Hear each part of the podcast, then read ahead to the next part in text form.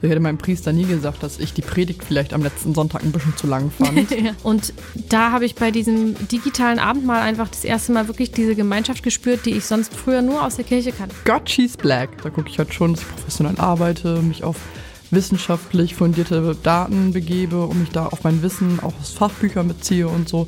Und ich sage, Gott hat das so gewollt.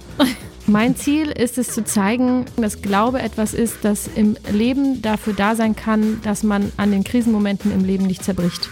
Aber ich finde ehrlich gesagt, dass der Sonntagmorgen-Gottesdienst für viele einfach nichts Realistisches ist, was man sich in seinen Familien- und Berufsalltag gut integrieren kann. Zu Tisch mit Schwester Henrike, der gepflegte Podcast.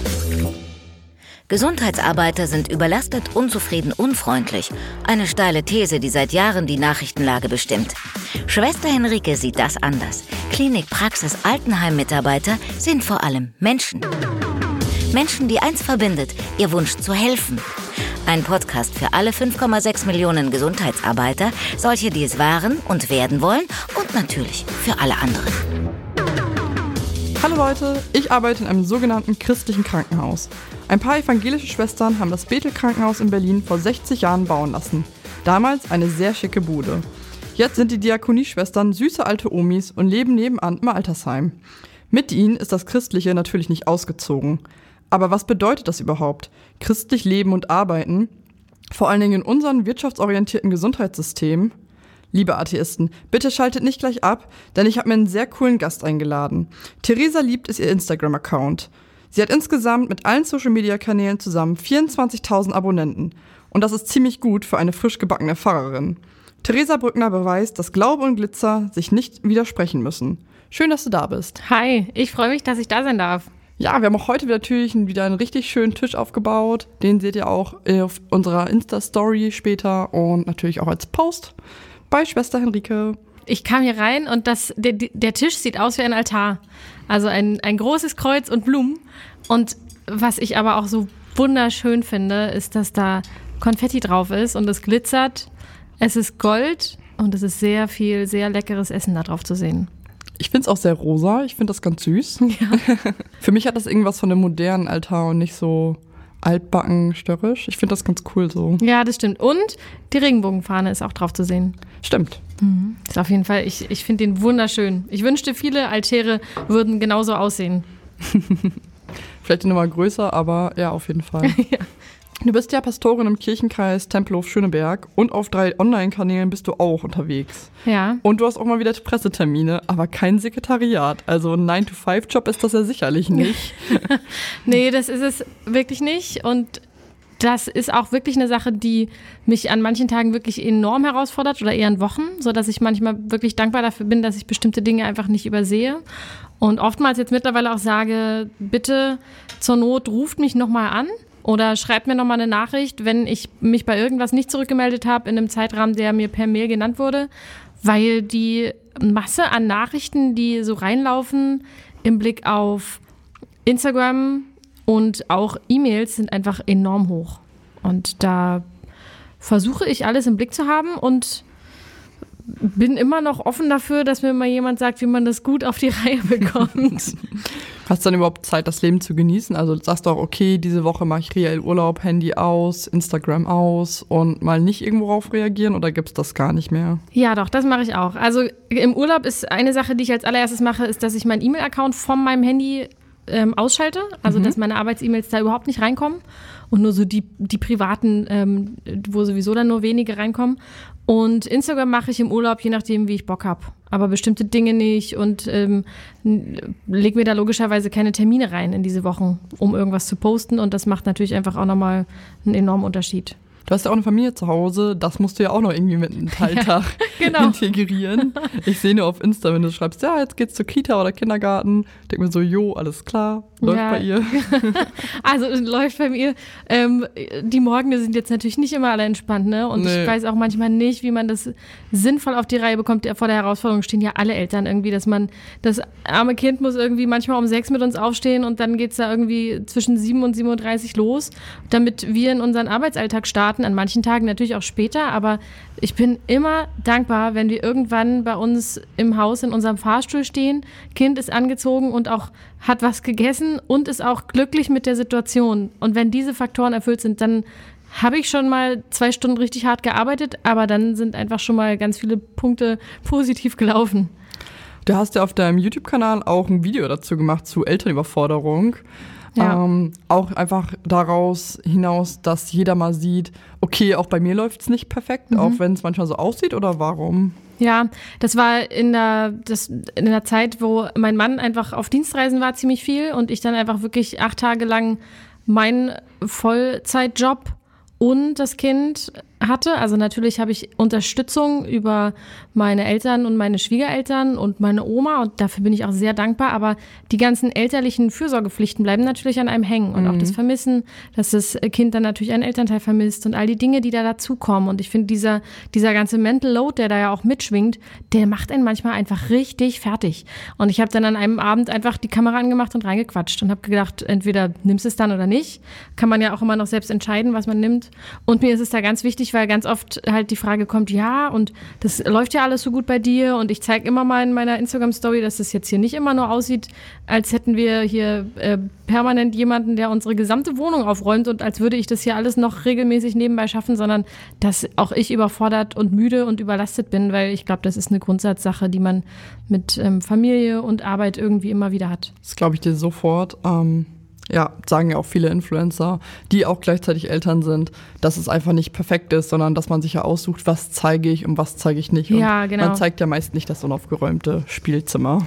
ja, genau. Und ich habe auch nochmal für mich so eine Unterscheidung gefunden zwischen privat und persönlich.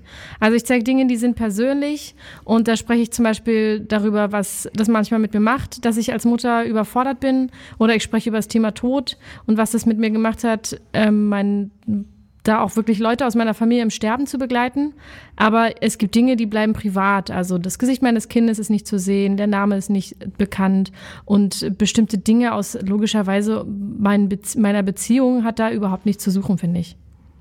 Ich finde es auch gut, dass du da einen Cut machst, ähm, gerade bei Kinderbildern. Ich finde immer, Kinder können auch nicht entscheiden, genau. ob sie das in 30 Jahren online sehen möchten. Deswegen finde ich es auch echt gut, die einfach zu schützen da. Das Ganze hier nämlich ein bisschen, klar, auch an Altar, aber auch irgendwie an so einen süßen Sonntagsbrunch mit meinen Mädels. da darf Sekt natürlich nicht fehlen. Möchtest du ein Glas? Ja. Also äh, grundsätzlich schon, allerdings habe ich noch heute eine Predigt zu schreiben für zwei Gottesdienste. Und die, da die witzig mit einem Glas Sekt drin. ich habe also das, ich habe leider heute noch wirklich zu viele Aufgaben, als dass ich das Gefühl hätte, das würde jetzt gerade gut funktionieren. Hast du denn für deine Gottesdienste oder deine Messen auch irgendwie einen Lieblingsmesswein? Nennt man das so? nee, äh, in meiner Gemeinde wird sogar ähm, lediglich Traubensaft ausgeschenkt und äh, für andere Gemeinden geht es so gar nicht, dass die natürlich bei Wein bleiben. Nee, ich habe eigentlich da jetzt keinen Lieblingsmesswein, weil den, den, trinkt man ja auch nicht in großen Schlücken dann, sondern also ich setze mich abends gerne hin bei einem Glas Weißwein. Das trinke ich am liebsten. Aber ansonsten bei den Gottesdiensten, also zurzeit unter Corona-Maßnahmen haben wir sowieso keine Möglichkeit in den meisten Fällen überhaupt ähm, da den Kelch auszuteilen. Mhm. Aber grundsätzlich ist, finde ich das sozusagen für mich an der Stelle nicht wichtig, was da in dem Kelch drin ist. Finde ich eine schöne Alternative, dass ihr da ähm, Traubensaft reinfüllt. Auch für Leute, die vielleicht einfach keinen Alkohol trinken möchten ja. oder sollten. Finde ich wirklich eine gute Sache. Ich weiß nicht, ich bin Katholikin. Ähm, ich weiß, dass unser Priester da richtigen Wein drin hatte. ja, Aber der wird ja auch nicht an die Gemeinde verteilt, der ist dann ja wirklich genau. nur für ihn. Ja, und ich finde, also ich finde das auch gut so, weil ich finde gerade die Situation, wenn du Leute hast, die trockene AlkoholikerInnen sind bei den verschiedenen mhm. Abendmahlstischen, du weißt ja nie, wer da steht oder wer das auch nicht möchte oder wer deshalb dann aufgrund dieser Tatsache erst gar nicht zum Abendmahl geht. Das geht ja weiter mit ähm, Desinfektionstüchern beim Abendmahl. Also äh, und noch vor Corona, wenn du dann ganz normal diesen Kelch desinfiziert hast, habe ich mich auch immer dafür eingesetzt, dass wir Desinfektionstücher haben, die nicht alkoholhaltig sind, weil das macht äh, die Situation mit trockenen für trockenen AlkoholikerInnen ja auch um ein etliches schwieriger. Nee, finde ich echt gut, dass ihr darauf achtet. Ähm, ich glaube, dass es wirklich ein großes Thema ist. Ich frage mich halt auch, wenn du Priester bist oder Pastorin oder so, ähm, in dem Bereich arbeitest, ob die Gefahr zum Alkoholismus, also zum Alkoholiker, Alkoholikerin zu werden, vielleicht größer ist, weil du trinkst ja einfach regelmäßig.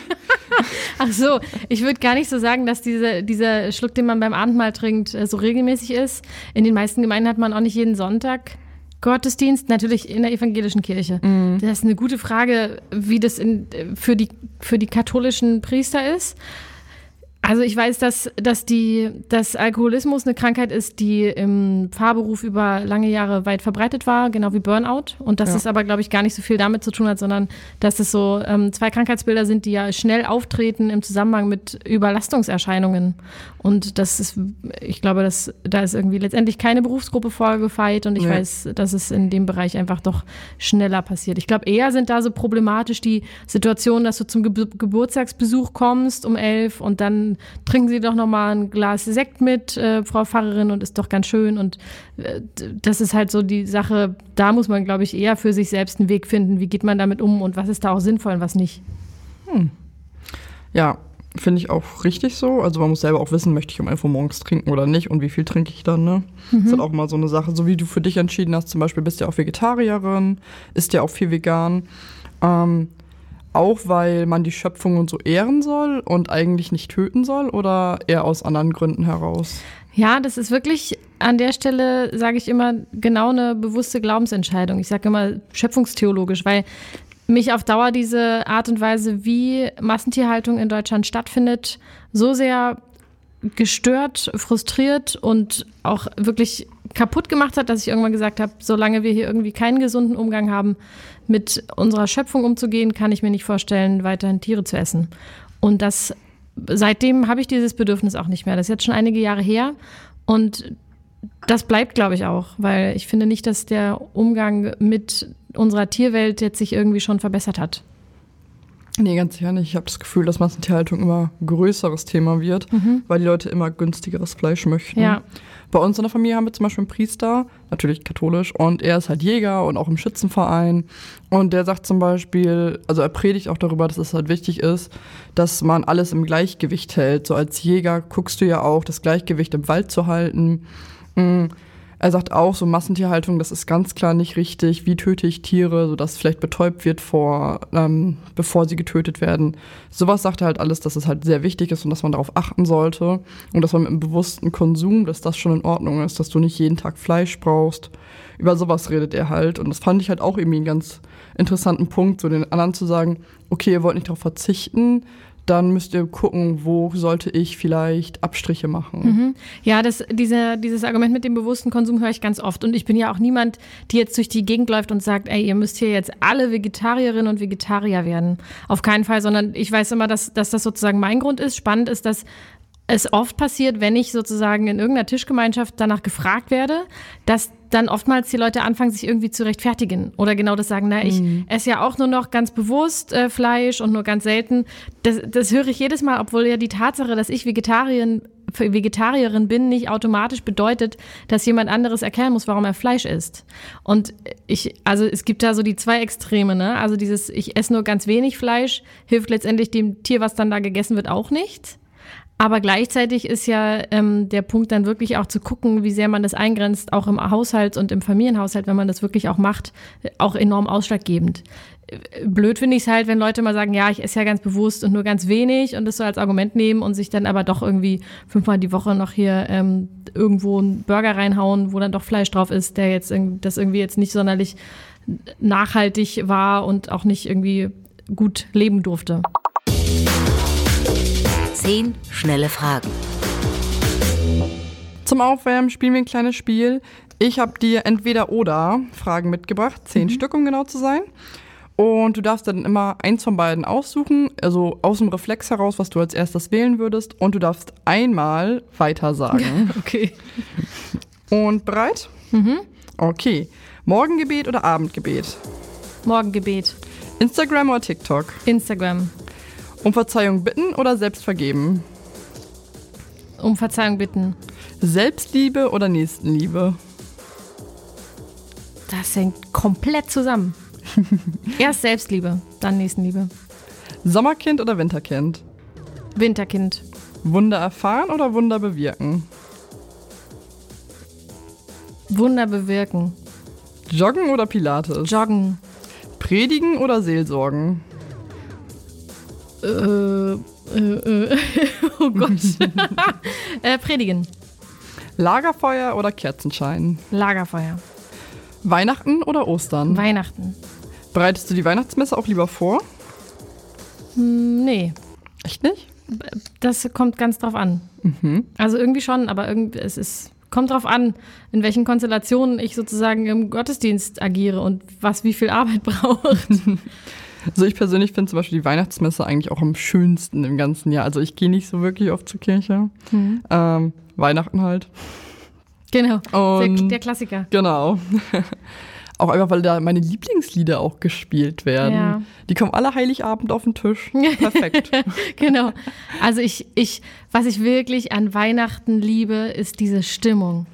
Und also wenn die, also aber auch erst, wenn die Leute dann alle sitzen und jeder hat seinen Sitzplatz bekommen, also das ist ja manchmal ein Hauen und Stechen dann an Heiligabend und dass es da auch wirklich Frust gibt, aber dann diese Stimmung und diese Freude, die Vorfreude der Kinder, die, diese freudige Zusammenkunft auch der Familien, natürlich irgendwie immer in der Hoffnung, dass das Ganze harmonisch abläuft, ne? Familienfeste sind ja auch immer so Punkte, wo dann auch irgendwie immer alles nochmal ähm, hochkommt, aber grundsätzlich liebe ich einfach diese Stimmung zu Heiligabend ganz, ganz besonders. Und dann habe ich auch noch, also ich habe am zweiten Weihnachtsfeiertag Geburtstag, dadurch war das für mich auch immer noch mal ein Fest, was irgendwie noch mal doppelt positiv besetzt war. Und deshalb liebe ich diese Zeit einfach sehr. Ich finde das schön an Weihnachten auch, dann ist die Krippe so aufgebaut, das Licht ist so ein bisschen gedimmt, viele Kerzen. Ich finde das Feeling dann unglaublich schön. Du hast ja auch mit deinen Eltern in Ostberlin lang gelebt, bis du ähm, ja, zum Studium weitergezogen bist. Hast du aus der Kindheit schon irgendwelche kirchlichen Bezüge mitbekommen? Ja, komplett. Also meine Familie ist äh, ganz klassisch kirchlich sozialisiert und ich habe da über meine Eltern und meine Großeltern wirklich viel mitbekommen. Und was ich wirklich sehr, wo, worüber ich mich sehr freue bei meinen Eltern, ist, dass die mich in, der, in Sachen Kirche und Glauben wirklich bei verschiedenen Dingen mitgenommen haben. Also ich kannte sowohl klassisch landeskirchliche Gottesdienste als eben auch freikirchliche Gottesdienste und ganz verschiedene Formen und habe immer gelernt, dass wir als Christinnen und Christen zusammen ganz unterschiedlich sein können und trotzdem Gemeinschaft haben können. Das hilft mir jetzt aktuell wirklich sehr für meinen Beruf. Und wie hast du Glaube und Kirche in der DDR wahrgenommen? So staatliche Repression? Also ich war ja zu DDR-Zeiten drei, von daher Okay. noch nicht so viel mitbekommen, aber ich habe an den Biografien in meiner Familie, an den Biografien meiner Eltern bekomme ich, habe ich natürlich einfach viel mitbekommen. Also dass gerade die Tatsache, dass man sich öffentlich bekannt hat, dass man Christin oder Christ war, dass man zur Kirche geht, dass das mit sich gebracht hat, dass die wirklich dann in deren Biografie eingegriffen haben und dass das natürlich gerade in Sachen Bildung und Ausbildung Auswirkungen hat, die natürlich bis heute spürbar sind. Und das ist wirklich was, was einige, wo es bei einigen gut gelaufen ist, die dann irgendwann gesagt haben, sie machen sich davon frei, dass sie in so einem derartigen Machtgefüge gefangen waren und dass sie da nicht entscheiden konnten und dann jetzt einfach später nochmal selbst entschieden haben. Und andere trauern dem halt bis heute hinterher und tragen das eben auch vor sich her. Und also verständlicherweise, was die jeweiligen Seelen damit gemacht haben, das kann man auch einfach schlecht nachvollziehen. Und wie äußert sich diese Trauer? Na, oftmals in Frust. Ich erlebe es gerade, wenn ich mit Menschen spreche, die wirklich in Situationen waren, wo sie in DDR-Zeiten derart eingegrenzt wurden, sich nicht so entwickeln konnten, wie sie es gerne machen konnten, dass die einfach auf Dauer wirklich frustriert sind über die Umgebung, über die Gesellschaft, über ihr Leben, weil sie ja einfach dann nicht viel in der Hand hatten. Und das kann ich auch komplett nachvollziehen. Ja, krass, dass das so wahrgenommen wurde und auch noch so lange geprägt hat. Ne? So, wenn ich an meine Kindheit denke, ähm, ich bin in einem kleinen Dorf groß geworden, da war Kirche immer ein großes Thema. Katholische Grundschule, weiterführende Schulen waren auch oft sehr katholisch angehaucht. Ähm, Religionsunterricht. Dann später, so ab der dritten, vierten Klasse, dann Kommunion, dann kamst du zu den Messdienern, da war mein Bruder und ich zum Beispiel bei, beide drin. Dann Obermessdiener, das war auch so ein Ding im Dorf, das hat man gemacht. Wir sind auch jeden Sonntag, spätestens jeden zweiten, wirklich zur Kirche. Und du hast auch heute das ganze Dorf da getroffen. So alle Nachbarn, alle Freunde und Bekannte, hast draußen dich nochmal ausgetauscht. Also ich fand das auch eine ganz tolle Gemeinschaft, also die ich da spüren durfte. Hab dann auch meinen Jugendleiterkurs gemacht aufgrund dessen. Es war eigentlich eine ganz coole Zeit, mega schöne Zeit, die ich auch gar nicht missen wollen würde. Wo ich mir auch nicht vorstellen, wie es halt, also vorstellen kann, wie es ohne gewesen wäre. Ja. Ja. Also das klingt super schön. Und ich habe selbst auch solche Erfahrungen gemacht dann in, in meiner Jugendzeit und die von, von denen zehre ich heute auch noch manchmal. Und es gab ja auch in der DDR diese Möglichkeiten. Also da gab es ja auch wirklich die Gemeinden, die halt natürlich einfach nicht so viele Möglichkeiten hatten wie wir heute und die einfach an vielen Punkten wirklich auch eingeschränkt und eingegrenzt waren, aber die auch an vielen Punkten wirklich glücklich waren, dass sie sich miteinander als Gemeinschaft hatten. Und das ist natürlich auch was, was einen total trägt. Wir haben beispielsweise auch immer so Zeltlager einmal im Jahr, dann haben wir irgendwelche Tagesausflüge gemacht, fand ich immer mega interessant. Oder welche Pilgerfahrten, ich weiß noch, wir hatten eine Pilgerfahrt nach Rom, super interessant, super cool gewesen. Mhm. Ähm, Gab es das auch bei dir schon, als du dann jünger warst?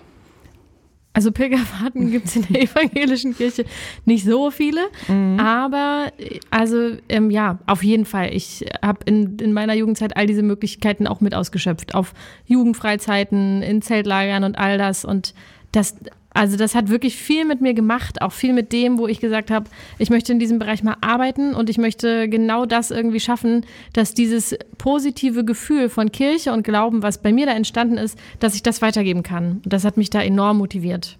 Gab es da ein Vorbild für dich? An Person? Ja, ein Pastor oder so? Nee, das ist eine Mischung aus, aus vielen Leuten. Also sowohl Leute, die mich, die ich, die ich richtig blöd fand, an denen ich meine Meinung wirklich geschärft habe und mein Profil. Also ich finde, das macht ja auch viel aus, dass man guckt, was möchte ich nicht. Damit weiß man auch bei bestimmten Dingen, was man nicht braucht. Und dann gibt es Leute, bei denen äh, guckt man sich ganz viel ab, weil man merkt, das hat mir sehr gut getan. Und dementsprechend versuche ich das auch. Und daraus entwickelt man ja letztendlich irgendwie eine eigene Persönlichkeit. Du hast ja auf Insta auch die Community um Unterstützung gebeten für Leute wie dein Vater zum Beispiel in der Corona-Krise. Dein Vater arbeitet ja im OP. Ähm, was macht er da und warum hast du dich eigentlich nicht für die Gesundheitsarbeit entschieden, wenn es schon aus dem Elternhaus vorgegeben wird? das habe ich mich auch oft gefragt. Ich glaube, ich, also ich, ich möchte, wollte schon immer mit Menschen arbeiten und Kirche und Glauben haben mich dann mehr fasziniert, obwohl ich das immer spannend fand und finde, was mein Papa da im Krankenhaus macht. Und das ist auch immer so, wo ich gedacht habe, also wenn ich nicht Theologie studiert hätte, dann wäre es irgendwie in diesen medizinischen Bereich gegangen. Aber ich fand, also ich, ich weiß nicht, wie die Entscheidung letztendlich kam. Ich hat einfach Kirche immer fasziniert und die, der Wunsch danach, Kirche zu verändern und zu gestalten, hin in eine Kirche, in der ich mich wohl und glücklich fühle. Und das war irgendwie sehr, motivierend und hat mich letztendlich dann in diese Richtung gebracht. Genau. Und mein Papa arbeitet, genau, im Krankenhaus schon immer. Also ich bin schon seit als kleines Kind manchmal, wenn irgendwie Engpässe waren, war ich beim Bereitschaftsdienst mit im Krankenhaus und habe dann da im äh, Zimmer gewartet, so mit meiner Schwester zusammen, wie das manchmal so ist, wenn, wenn irgendwie so Notfallsituationen sind. Und von daher waren mir Krankenhäuser auch schon immer als ein ähm, positiver Ort, also ich habe das immer positiv konnotiert, weil ich das schon immer kannte und sozusagen mit der Familie verbunden habe. Und was macht dein Vater? Ist er Arzt, Anästhesist, Pflegekraft? Ach so, na, ist, äh, An Anästhesiepflege hat er gelernt und hat dann nochmal, und das fand ich halt auch in diesem Kontext mit, mit der DDR einfach so spannend, er hat dann nochmal mit Anfang 50 Gesundheitsmanagement studiert mhm. und hat halt sich bewusst entschieden, dass diese Entscheidung, die die DDR damals für ihn getroffen hat, dass sie ihn nämlich einen Tag bevor er sein Studium antreten hätte dürfen, ähm, ihm den Platz weggenommen haben und er dann zu den Bausoldaten musste. Und dass er gesagt hat, das lässt er sich so nicht gefallen. Er macht es dann eben einfach jetzt viele, viele Jahre später, aber er hat es dann irgendwie durchgezogen neben dem Beruf. Und da habe ich immer gedacht, das ist, das fand ich einfach sehr beeindruckend, zu sagen, ich lass mir das einfach nicht so kaputt machen, was da passiert ist. Sehr cool. Spricht ja auch dafür, dass er sehr stark ist so im innerlich und sagt, okay, das will ich jetzt, das mache ich jetzt. Ich meine, das hast du dir wahrscheinlich auch von ein bisschen von ihm abgeguckt dann. Eventuell. Du hast ja auch irgendwie deine Ziele durch. Ähm, also hast du ja wahrgenommen und gesagt, okay, das will ich jetzt machen, egal was mir da wahrscheinlich im Weg steht. Mhm. Gab es Momente, wo du wusstest, okay, jetzt ich will Pfarrerin werden, die dich da besonders geprägt haben? Also im Theologiestudium habe ich mich immer gefragt, ob ich da eigentlich reinpasse in die Kirche. Ich glaube, dass, ich glaube, dass man sich das in jeder Institution, in der man arbeitet, fragt. Immer mal irgendwann, wenn man sich bewusst und kritisch damit auch, auch auseinandersetzt. Und dann gab es einfach viele positive Momente in meinem Vikariat. Also nach dem Theologiestudium und nach dem ersten Examen geht man ja in so eine praktische Phase. Das ist ähnlich wie das Referendariat bei den Lehrerinnen und Lehrern. Und das heißt in der Kirche, halt in der Ausbildung zur Pfarrerin dann Vikariat. Und da habe ich einfach ganz viel ausprobieren können und wurde da gut begleitet. Und das hat bei mir wirklich ganz viel ausgelöst. Da hatte ich ganz oft diese Momente, 100 Prozent, das möchte ich machen. Ich möchte Pfarrerin wirklich auch werden und in diesem Bereich dann auch weiterarbeiten die nächsten 35 Jahre. Und was für ein Ziel hast du so als Pfarrerin? Möchtest du irgendwie eine kleine Gemeinde im Brennpunkt retten, nenne ich es mal? Oder möchtest du lieber an einer Großgemeinde arbeiten? Ähm, was ist so das Ziel am Ende der, ja, am Ende, was man so sieht? Ich weiß gar nicht, wie ich es formulieren soll. Also das ist eine gute, eine gute Frage. Ich habe, ich hab, bin, ich bin offen für, für alles Mögliche, was kommt. Und das steht aber alles unter der Überschrift, dass ich zeigen möchte, dass Kirche ein Ort ist, an dem man sich wirklich wohlfühlt und dass Glaube etwas ist, was einen durchs Leben trägt und auch durch Krisensituationen trägt und auch in positiven Momenten begleitet. Und dass das mit ganz viel Sinn und wunderbaren Dingen im Leben zusammenhängt. Und das sind so der Punkt, wo ich weiß, dass einfach da an, in der Kirche oftmals bestimmte Zielgruppen nur im Auge sind und damit sich andere vergessen fühlen und dass ich wirklich einfach gerade meinen großen Wunsch habe, zu zeigen, dass Kirche eben auch anders ist, als sie oftmals doch kennengelernt wurde. Hast du das genauso im Studium wahrgenommen oder dachtest du so, okay, ich mache jetzt das Studium und ich wupp das hier, ich mache das hier? Hattest du da ein anderes Ziel vor Augen vielleicht? Nee, ehrlich gesagt blieb dieses Ziel, also das war mein, der Grund, warum ich angefangen habe zu studieren. Und es ging dann während des Studiums zwischendrin mal, es wurde einfach überschüttet von den ganzen, äh, von dem ganzen Lernstoff und den Inhalten. Und dann kam es aber im Vikariat einfach wieder ganz stark raus. Und seitdem ich jetzt im Fahramt bin, habe ich so gerade in den ersten Monaten gemerkt, dass genau dieses Ziel aus meiner irgendwie Teenagerzeit wieder da war und das mir auch total Motivation gegeben hat. Das hat mich richtig glücklich gemacht, weil ich so das Gefühl hatte, ich kann so ein bisschen von diesem, von diesem Feuer von früher mit in diese Zeit jetzt hineinnehmen. Das war ganz schön. Kannst du dein Ziel konkret in einem Satz beschreiben? okay. Also, ähm, mein Ziel ist es zu zeigen, dass Glaube etwas ist, das im Leben dafür da sein kann, dass man an den Krisenmomenten im Leben nicht zerbricht. Schönes Ziel. du sagtest da vorhin, ein Studium, du hast zwischendurch auch an, dich, an dir gezweifelt, hm, ist es wirklich das Richtige für mich? Hattest du da auch irgendwie Auseinandersetzungen mit menschlichen Abgründen?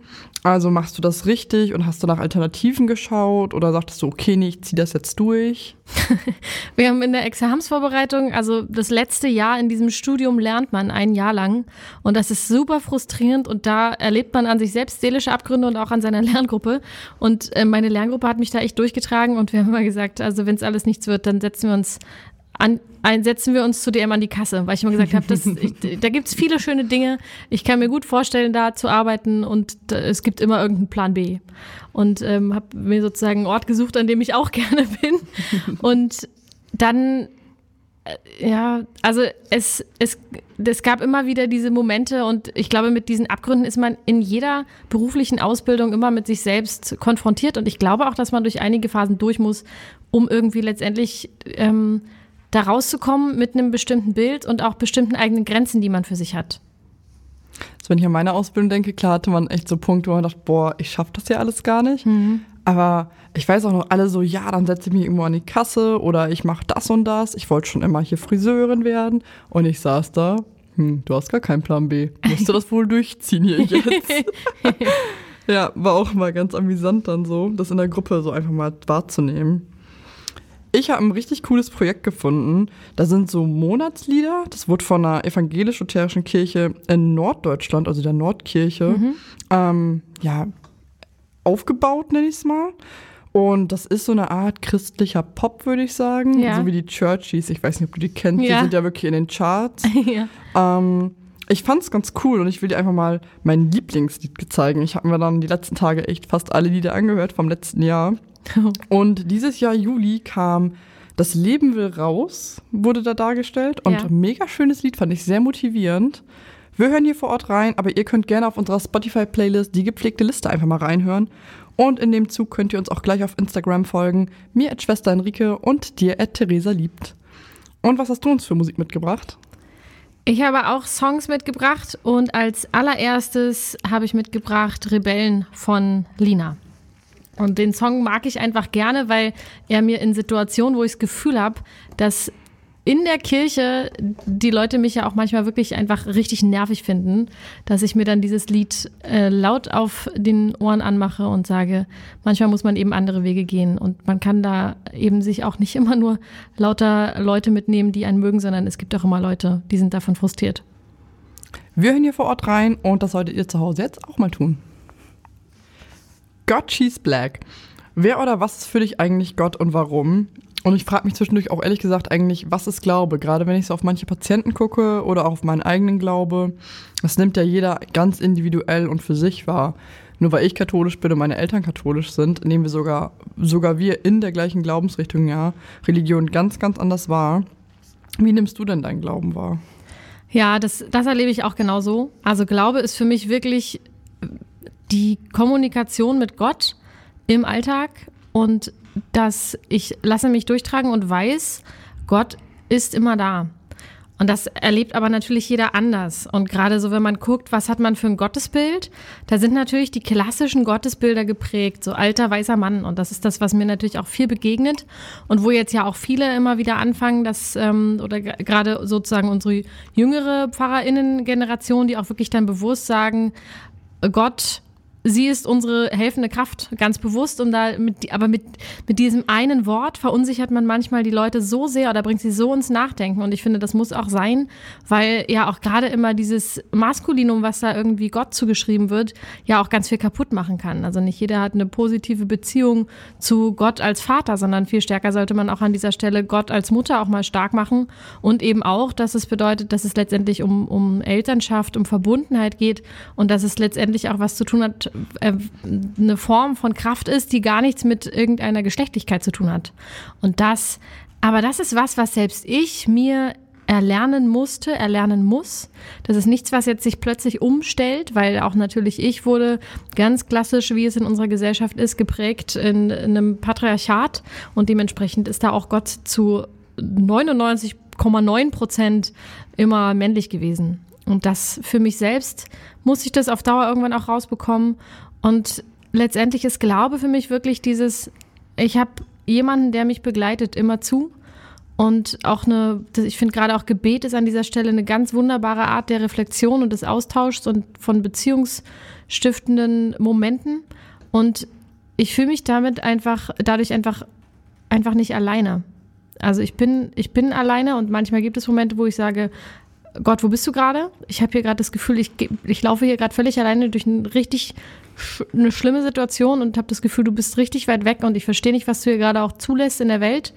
Aber ich komme immer wieder und bin immer wieder in allen Notsituationen in meinem Leben und in allen Krisenmomenten darauf zurückgekommen, dass er trotzdem da war, auch wenn es Momente gab, wo ich sie nicht gespürt habe. Vor einigen Jahren hatte ich ähm, mehr das Gefühl, Schwierigkeiten zu haben, zu denken, hm, ist da überhaupt ein Gott? Gerade wenn so super schlimme Sachen, große Feuer, Erdbeben, ähm, Flutwellen, also irgendwelche Naturkatastrophen oder jetzt auch Corona, dann zweifle ich schon ein bisschen so, really, hm. musste das sein? Ähm, aber führe mir dann auch immer irgendwie wieder vor Augen, dass das ja auch alles irgendwie dazugehört, dass das ja auch teilweise Menschen verursacht ist, dass wir ja selber daran schuld sind, er uns wahrscheinlich ein gutes Medium gegeben hat und wir das daraus machen und dann auch natürlich mit den Konsequenzen leben müssen. Und ich glaube auch, man braucht ein bisschen Leid, das ist es nicht. Ähm, das klingt total komisch, glaube ich, ja. aber ja. ich glaube, um einfach wertzuschätzen, was man hat, braucht man auch einfach mal negative Momente im Leben. Habe ich das Gefühl, wenn immer alles positiv ist, würde ich es nicht mehr als positiv wahrnehmen. Ähm, da bin ich mir zumindest relativ sicher für mich, aber das sehen natürlich auch andere Leute anders. Ja. Aber ich sehe, als Kind zum Beispiel habe ich Gott auch immer so als großen, weißen, grauhaarigen Mann vorgestellt, wie es ja auch oft vorgelebt wird. Aber so über die Jahre hinweg habe ich immer also distanziere ich mich tatsächlich auch immer mehr von dem Bild, dass es ein richtiger Mensch ist, mhm. muss ich auch sagen, sondern ich weiß auch nicht, wie ich seine Körperform jetzt beschreiben würde, aber ich würde ihn jetzt nicht als typisch, typisch männliche Form oder typische menschliche Körperform dahinstellen, mhm. weil ich mir das gar nicht vorstellen kann. Ja, ich finde, das ist auch was ganz Wichtiges, weil das ja letztendlich auch was mit einem selbst macht. Und es zeigt ja irgendwie auch, was man für ein Glaubensbild hat. Und dass man da nicht bestimmte Menschen als Vorbilder nimmt und die da reinsetzt. Und also ich, ich stehe vor dieser Leitfrage allerdings oftmals immer noch da und sage auch in Gesprächen immer mal wieder ganz klar, ich weiß nicht, warum Gott Leid zulässt. Ich, ich, ich habe da auch keine Antwort drauf. Also, weil, weil ich mich auch scheue vor diesem, wir müssen durch bestimmte Leitdinge gehen und man bekommt immer nur so viel, wie man erträgt und sowas, weil das, das erlebe ich in, im Alltag ja nicht. Also wenn mir Menschen begegnen, die an ihrem Leid zerbrechen und zwar immer wieder zerbrechen, weil da wirklich ist, weil es Menschen gibt, die irgendwie wirklich eine schlimme Situation nach der anderen haben und die Dinge erleben, die man, die man nicht mal seinem schlimmsten Feind wünscht. Da also da kann ich das nicht so, so sagen, da sehe ich das auch ja. nicht und da stehe ich letztendlich neben dieser Person und stehe auch dann Gott anklagend da und sage, warum? Verstehe ich nicht. Und ich, ich habe immer für mich selbst so eine Liste in meinem Kopf und da gibt es immer wieder Punkte in meinem Leben und Fragen und Momente und die kommen auf die Liste und dann sage ich, Gott, die erklärst du mir auf jeden Fall. Die kommt jetzt damit drauf. Ich möchte darauf eine Antwort später haben. Bin ich auch ganz gespannt drauf, ehrlich gesagt, dann jemand, jemanden nach dem Tod, ihn mal zu treffen und meine Fragen so zu fragen. Mhm. Da, das habe ich mir auch, so eine Liste, wo ich mir denke, warum? Ja. Ähm, klar, auch das, was ich gesagt habe, ist natürlich nicht auf jeden Menschen beziehbar, mhm. weil es einfach wirklich schreckliche Leidenswege gibt für viele. Auch ja in Krankheit, dass sie da sich jahrelang qualvoll durchquälen müssen, wo ich mir dann denke, ja, das ist nicht fair. Ja. Ganz klar. ähm, Denkst du denn, wir brauchen einen religiösen Glauben? Ich glaube, viele holt das nämlich auch ab, so zu wissen, okay, da ist jetzt noch jemand. Mich persönlich holt das auch manchmal ab, dass ich weiß, okay, ähm, es ist jetzt jemand in der Familie verstorben, die Seele ist jetzt irgendwo, hoffnungsweise im Himmel. Ähm, da glaube ich schon dran und weiß, okay, denen geht's da gut. Denkst du, Glaube ist schon was Wichtiges für die Menschen? Oder wird es uns ohne besser gehen? Ich glaube, mit Glaube geht es uns besser. Also natürlich, es wäre auch traurig, wenn ich als Pfarrerin da anderer Meinung wäre. Und ich habe mich damit auch lange auseinandergesetzt, ob ich mir sozusagen vorstellen kann, dass das Glaube Teil meines Berufes ist und ja letztendlich auch für den Glauben zu begeistern. Und ich finde, das ist ja manchmal gar nicht so easy, wenn man sozusagen auch sagt, man macht sein Hobby zum Beruf, dann bedeutet es eben auch, dass dir dein Hobby auch immer Spaß machen muss. Aber da finde ich, ist halt der Vorteil, dass du im Glauben auch zweifeln kannst. Dann kannst du auch offen über diese Zweifel sprechen. Und letztendlich finde ich, muss man irgendwie trotzdem immer zeigen und da bin ich sehr dankbar dafür, dass das wirklich Dinge, äh, eine, eine Sache ist, die mich durch mein Leben trägt, dass ich glaube fest daran, dass man durch den Glauben glücklicher ist, weil man auch um ein Vielfaches dankbar ist in ganz vielen Momenten.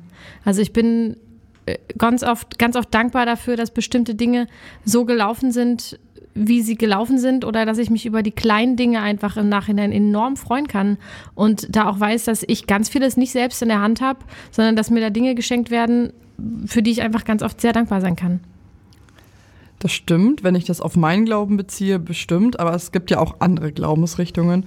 Und manche zum Beispiel, es gibt ja auch YouTube-Damen ähm, YouTube wie Bibi zum Beispiel, die sagen auch so, ja, Konsum ist meine Religion. Wo ich mir denke, das ist keine Religion.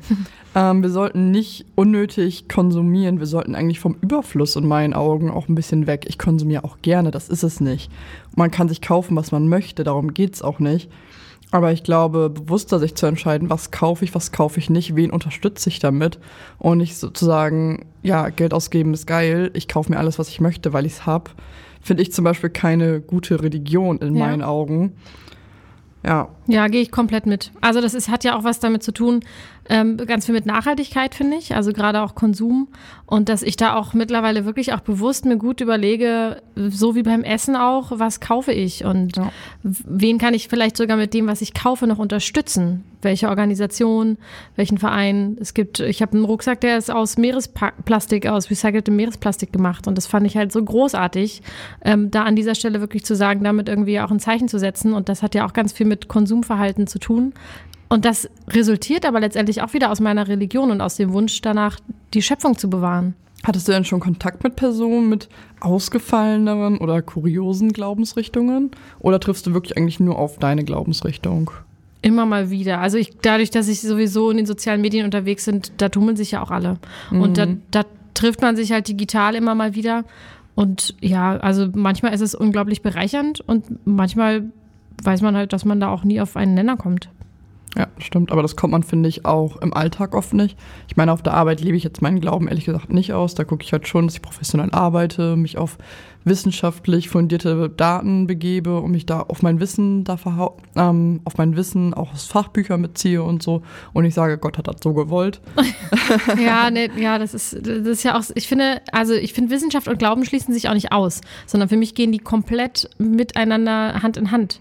Und das, das ist auch immer so eine Sache, die mir schnell unterstellt wird, dass ich davon ausgehen würde, ja zum Beispiel, dass die Welt ja in sieben Tagen erschaffen würde. Und da sage ich, nee, warum? Evolutionstheorie ist schon ganz sinnvoll, weil es hat, bei Gott hat Zeit kein, keine Zeitwert, den wir kennen, sondern ob jetzt sieben Tage diese Milliarden von Jahre waren oder nicht, sondern es einfach dann in einem Buch so geschrieben wurde, dass es für mich einfach ganz klar, dass Wissenschaft zu unserem Leben, zu unserem Alltag, zu unserem Menschsein dazugehört und dass Gott da ganz wunderbar mit reingeht. Und dass eher Gott in diesen zwischenmenschlichen Momenten im Alltag und auch im Beruf immer wieder auftaucht. Ja, man kann das natürlich so wie du jetzt individueller einfach verbinden miteinander, aber viele sind da ja auch wirklich so, nee, das waren sieben Tage, nee, es gab Adam und Eva als ersten Menschen. Und ich so, das sind das alles Inzuchte, das hm. funktioniert nicht. Ja. Da müssen mehr gewesen sein. Ähm, ja, aber ich finde es dann auch schwierig, so zu diskutieren, wenn ich sehe, okay, bei meinem Gegenüber ist so eine Barriere, er möchte nicht seinen Horizont vielleicht mit meiner Meinung erweitern. Das ist ja auch okay. Ich zwinge niemanden meine Meinung auf. Aber das ist auch wirklich so ein Grund, dass ich die ähm, Berufsalltag wirklich einfach beiseite lasse, mein Glauben, weil ich da niemanden irgendwie auch negativ an den Kopf stoßen möchte, weil sie vielleicht gar keinen Glauben haben oder ähm, sie auch nicht wissen, wie sie mit ihrem Glauben umgehen sollen. Mhm finde ich dann auch immer, ich muss sagen, im Arbeitsalltag finde ich das schwierig zu kombinieren. Ich biete ja Seelsorge an, aber ich weiß ja auch, dass viele das nicht wahrnehmen wollen, weil sie einfach mit niemandem reden möchten ja, mhm. und das unbedingt mit sich selber auskämpfen wollen. Wo ich mir auch denke, ihr macht es euch schon sehr schwer. Ja, ja, genau. Also die Seelsorgefrage ist im Krankenhaus wirklich ja immer noch mal eine Herausforderung. Also ich habe ja eine klinische Seelsorgeausbildung gemacht und da geht man ja dann auch wirklich über die Flure und klopft an die Türen und es gibt Leute, die grundsätzlich da auch einfach sagen, auf keinen Fall, genau wie du es gerade beschrieben hast, lass mich damit in Ruhe. Und dann gibt es Leute, die reden mit dir zwei Stunden. Mhm. Und ich glaube, das ist immer abhängig davon, an welchem Punkt man irgendwie in seinem Leben auch ist und inwieweit man bestimmte Dinge zulassen möchte oder auch reflektieren möchte. Und das hat ja mit Krankheit immer ganz viel zu tun. Wo, wo steht man da und was kann man für sich jetzt irgendwie schon besprechen und wo muss man auch irgendwie erstmal mit sich selbst klarkommen? Denkst du denn, dass jeder seelsorgerisch Hilfe leisten darf oder beraten kann? Oder ist das wirklich nur was, was Priestern, Pastorinnen, ähm, Pfarrerinnen, Pfarrern zugeschrieben ist? Also das gibt ja auch viele ehrenamtliche Menschen, die da helfen und das finde ich auch super. Ich glaube, dass wenn man Seelsorge mit leistet, es immer eine Form von Supervision geben muss. Also man sollte, wenn man mit Menschen Seelsorgegesprächen führt, damit nicht alleine gelassen werden und auch irgendeine gewisse Form der Vorbereitung und Ausbildung haben. Weil ansonsten kann man in Sachen Seelsorge ja auch einfach wirklich viel Mist bauen. Und mhm. also da gerade wenn das dann sozusagen als ähm, christliche Seelsorge geschieht, kann man ja auch ganz schnell einfach Druck machen oder einfach da Macht missbrauchen. Und da finde ich es ganz wichtig, dass das begleitet wird und dass da wirklich auch geguckt wird, wer unterstützt hier die Menschen und unterstützt sie auch wirklich und nutzt es nicht nur für krude eigene Gottesbilder. Gute Ansicht. Chronisch spontan. Uns werden gleich von der Redaktion verschiedene Worte eingeworfen und dann haben wir beide, ähm, also jeder ein Wort. Ich darf fangen, nee, du fängst gleich an, habe ich mir jetzt überlegt. Das erste Wort gehört dir und dann sagst du einfach das erste, was dir dazu einfällt. Und irgendwann kommt dann das nächste Wort, die Redaktion hat dann eine unbestimmte Zeit pro Wort festgelegt. Okay. Genau. Und dann gucken wir mal. Christliches Krankenhaus. Ein guter Einstieg. Ähm, wurde ich ganz oft darauf angesprochen, sowohl als ich selbst im christlichen Krankenhaus gearbeitet habe, was denn hier alles nicht christlich ist oder was man ja erwartet, was aber vielleicht auch gar nicht da ist. Und auch umgekehrt, wofür die Leute dann dankbar sind, weil es eine Kapelle gibt Leute gibt, die sie bewusst besuchen, Gottesdienste und ähnliches. Und ich glaube, die Balance zu finden ist immer schwierig. Es ist halt eine Institution auch. Loch im Kopf. ähm, ja, da muss ich irgendwie an eine Operation, Hirntumorentfernung oder so denken. Oder auch, wo die Schädeldecke entfernt wird und die in den Magen, also in, dem, in, die Bauch, in den Bauchraum eingesetzt wird, um sich weiter zu ernähren, wo der Körper dann an anderer Stelle den Körper selbst erhält und dann kann die nach ein paar Monaten oder Jahren, das ist ganz verschieden, einfach wieder oben im Kopf eingesetzt werden. Schönheitschirurgie. Großes Problem in Sachen Instagram, wie ich finde, weil es so vereinfacht wird und als völlig normale, ich gehe mal eben zum Hausarzt und lass mir Blut abnehmen, Eingriffe irgendwie verkauft mhm. werden. Und das finde ich echt schwierig. Finde ich auch schwierig, weil Filter einfach so eine falsche Darstellung geben. Auf jeden Fall. Schon Wahnsinn. Das ist auch wirklich so. Ärztestreik. Ähm, ja, habe ich persönlich noch nicht miterleben müssen, worüber ich ganz glücklich bin. Ich könnte mir nicht vorstellen, ohne Ärzte auf Station zu arbeiten. Ich bin ja auf einer Heimbeatmung. Das wäre einfach schwierig, dass wenn da was ist, dass immer jemand da ist und zwar ausreichend Personal da ist. Das ist total wichtig.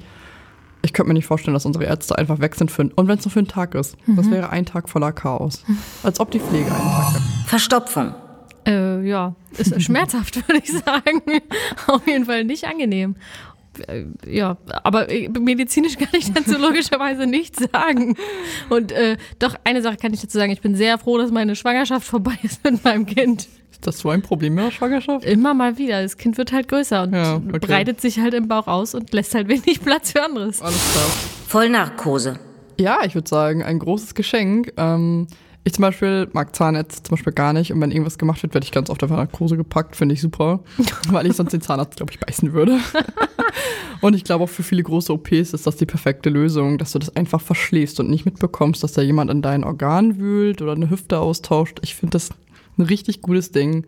Und dass es nicht mehr so ist, dass du einfach mit einer Pfanne oder einem Stück Holz eine übergebraten bekommst, wie früher, oh sondern dass es medikamentös sicher abgeregelt, mhm. abgeklärt ist. Seele. Seele ist für mich unmittelbar verbunden mit dem Körper und ich glaube, wenn die Seele in irgendeiner Form krankt, dann merkt man das auch immer ganz stark im Körper. Was nicht bedeutet, dass der Körper auch krank werden kann und es der Seele dabei gesund geht. Aber ich finde, Seelenfrieden ist ein ganz wunderbares Wort dafür, dass man wirklich aufpassen sollte auf sich und auf sein Innerstes.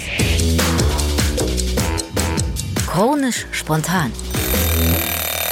2019 hattest du ja auch eine Videoreihe gemacht, ähm, Glaube, Re Liebe, Revolution zu 30 Jahren Mauerfall. Was war denn das genau und was war der Start ins Online-Leben? Ja, also die Videoreihe ist entstanden im Zusammenhang mit als, als Projekt und im Team mit meinem Kirchenkreis Tempelhof Schöneberg.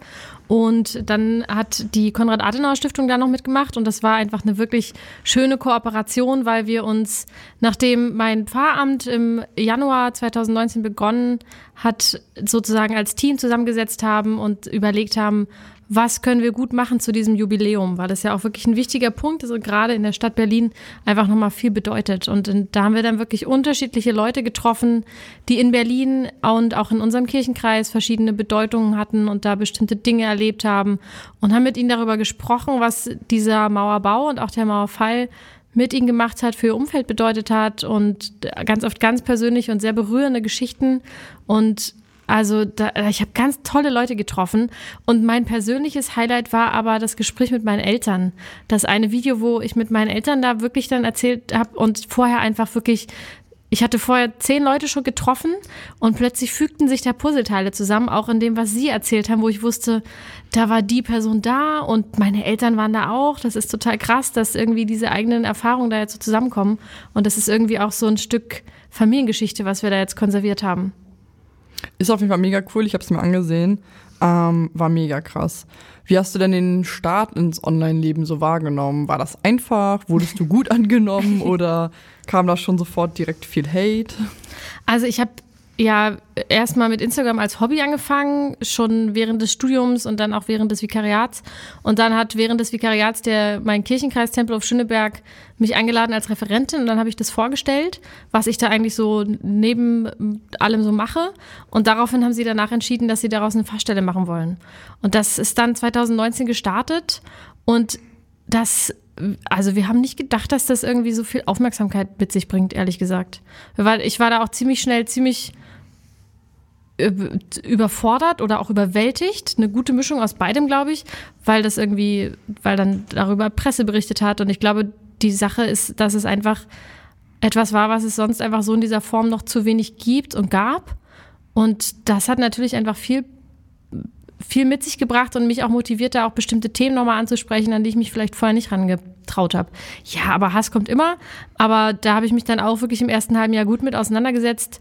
Wie schaffe ich es, dass diese Dinge mich nicht mehr tangieren? Und mittlerweile kann ich wirklich sagen, gerade wenn es wirklich von, von irgendwelchen völlig Unbekannten kommt, dann ist mir das absolut egal mittlerweile, weil sie ein Bild auf mich projizieren oder von mir haben, was ich aber nicht bin. Und ich bin auch nicht diese Person, die sie da gerne dann irgendwie treffen wollen. Und ähm, es gibt immer Leute, die anderer Meinung sind und konstruktive Kritik und Gespräche führe ich immer gerne, aber Beleidigung und Hass müssen da einfach keinen Raum haben. Dafür kann man wunderbar blockieren und löschen. Hast du Beispiele für diesen Hass? Ich meine, der kam dann ja offenbar nicht aus deiner Community, wo er positives oder auch negatives Feedback richtig gereicht wird und man was damit anfangen kann, sondern so richtig Hate? Ja, also Beleidigungen, okay. Sexismus, Schimpfwörter und so Mansplaining sowieso. Mhm. Also das ist ja so der Klassiker, den, den man dann da auch mal so regelmäßig bekommt und ähm, Hinweise, wie ich mich anzuziehen hätte als Pfarrerin oder oh, sie, siehst du, das ist alles schon so so raus, dass ich das alles gar nicht mehr direkt auf dem Schirm habe. Ich habe ein YouTube-Video mal dazu gemacht, dass ich äh, mal über meinen erlebten Sexismus gesprochen habe.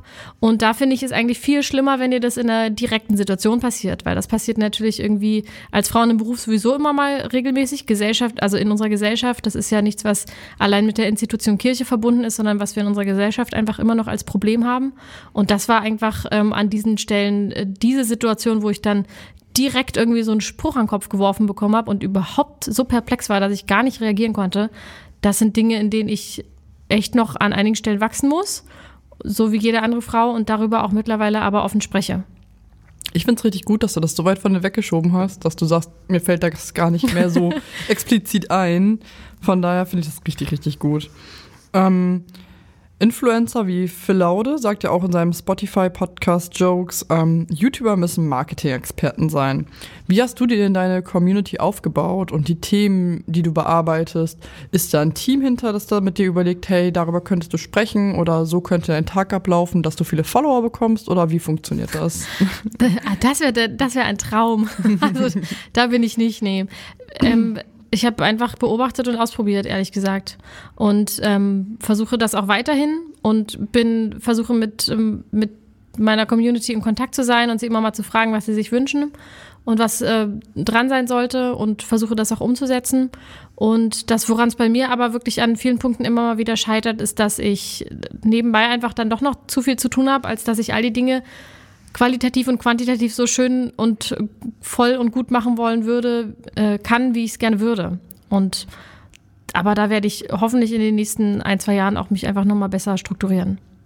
Und dein Partner steht da voll hinter dir und sagt, hey, ich finde das super, dass du das machst und gibt dir die Zeit und den Raum, um das alles auszuleben? Oder war das vielleicht auch am Anfang so ein bisschen, hm, willst du das wirklich machen? Das schränkt uns ganz schön ein.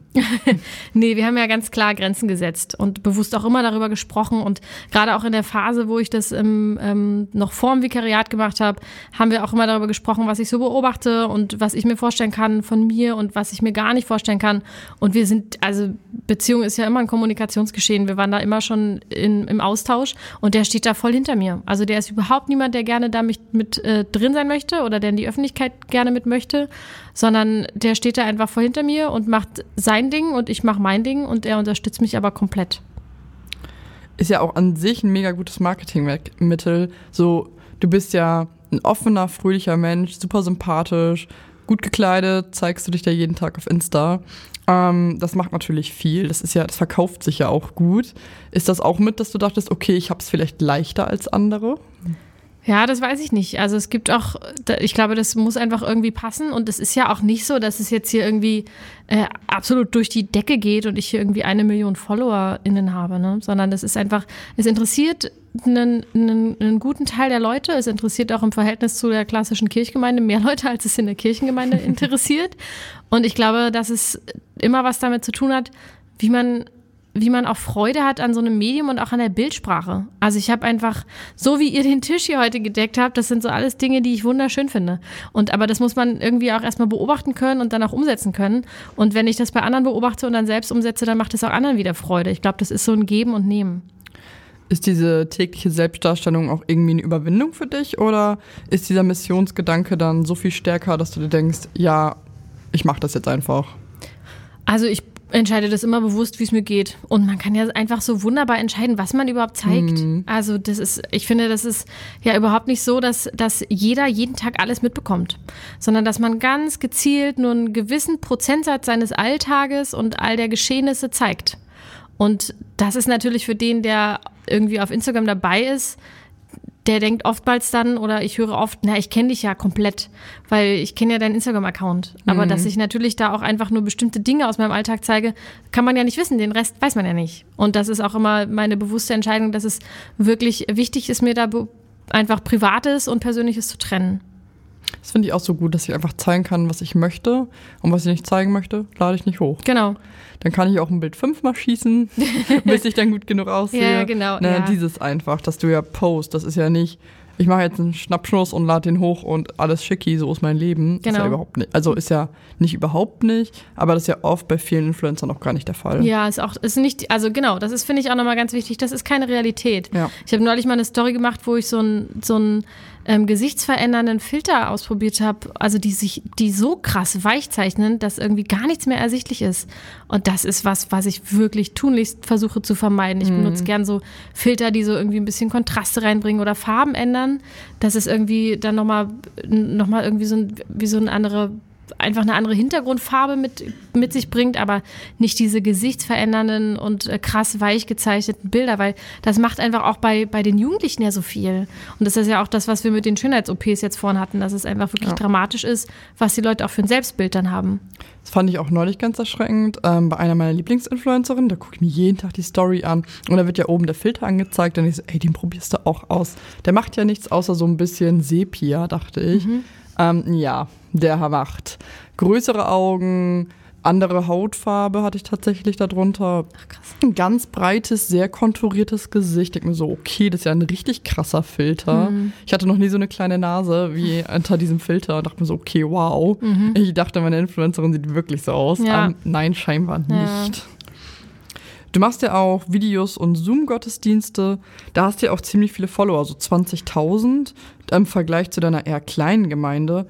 Wie groß ist denn die Tempelhofer Gemeinde, wenn man wirklich alle zählen würde?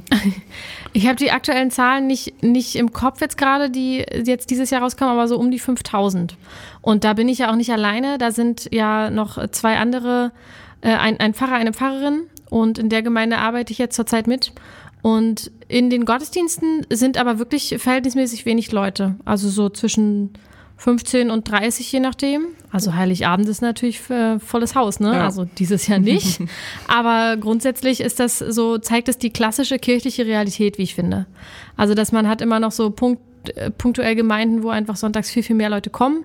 Aber ich finde ehrlich gesagt, dass der Sonntagmorgen-Gottesdienst für viele einfach nichts Realistisches ist, was man sich in seinen Familien- und Berufsalltag gut integrieren kann.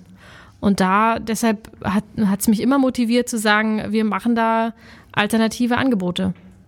Ich finde die alternativen Angebote, wie du es nennst, halt auch richtig cool. Also so online, da muss ich mich vorher nicht schick für machen. Genau. Ich kann mich einfach aufs Sofa setzen und das anschalten. Finde ich halt eine mega gute Alternative. Ähm, findest du, das ist emotional was anderes, als wenn du vor Ort bist? Gar nicht so sehr mittlerweile. Ich finde, Corona hat uns alle irgendwie auch beigebracht, dass, dass man auch diese Form von Emotionalität da irgendwie, dass sie schnell entstehen kann, auch gerade in Momenten, wo es gar nicht anders geht. Und ich habe jetzt gerade ähm, bei diesen Zoom-Gottesdiensten feiern wir auch Abendmahl. Und das ist ja was, was man wirklich aktuell nicht gut feiern kann unter den Hygienebestimmungen. Und da habe ich bei diesem digitalen Abendmahl einfach das erste Mal wirklich diese Gemeinschaft gespürt, die ich sonst früher nur aus der Kirche kannte. Und ich hätte vor einem Jahr oder vor zwei auch noch gesagt, nee, Abendmahl auf keinen Fall digital, das kriegt man niemals so hin mit der Stimmung und allem. Und jetzt habe ich gerade das vor anderthalb Wochen erlebt, dass wir da digitales Abendmahl gefeiert haben und ich richtig berührt war und gedacht habe, das hat mir richtig lange gerade richtig gefehlt. Und aber nur in diesem Kontext mit dem Wissen, wir sind hier irgendwie gerade zusammen vor dem Bildschirm, aber trotzdem habe ich hier keine Sorge gerade aufgrund dieser ganzen Infektionsgeschehen. Das hat mir einfach die Ruhe gegeben, die ich da auch brauchte. Das ist natürlich auch mega schön. Wie ist denn das Feedback? Ich meine, online vergibt man ja eher Feedback als vor Ort. So, ich hätte meinem Priester nie gesagt, dass ich die Predigt vielleicht am letzten Sonntag ein bisschen zu lang fand. Ja. Was ich mir vorstellen könnte, dass ich das online vielleicht schon gesagt hätte. Hast du das Gefühl auch oder bekommst du immer Feedback oder gar kein Feedback? Ja, das ist auf jeden Fall so, dass die Leute eher mal was schreiben, als dass sie einem das an der Kirchentür sagen. Obwohl ich auch schon Gottesdienste erlebt habe, wo, wo viel Positives genannt wurde oder ich auch schon mal an der Kirchentür angeschrien wurde. Also ich habe schon alles erlebt. Von daher, ich glaube, das kommt immer auf den Typ Menschen an. Und die, also natürlich ist die Hemmschwelle ähm, in den sozialen Medien einfach niedriger an dieser Stelle.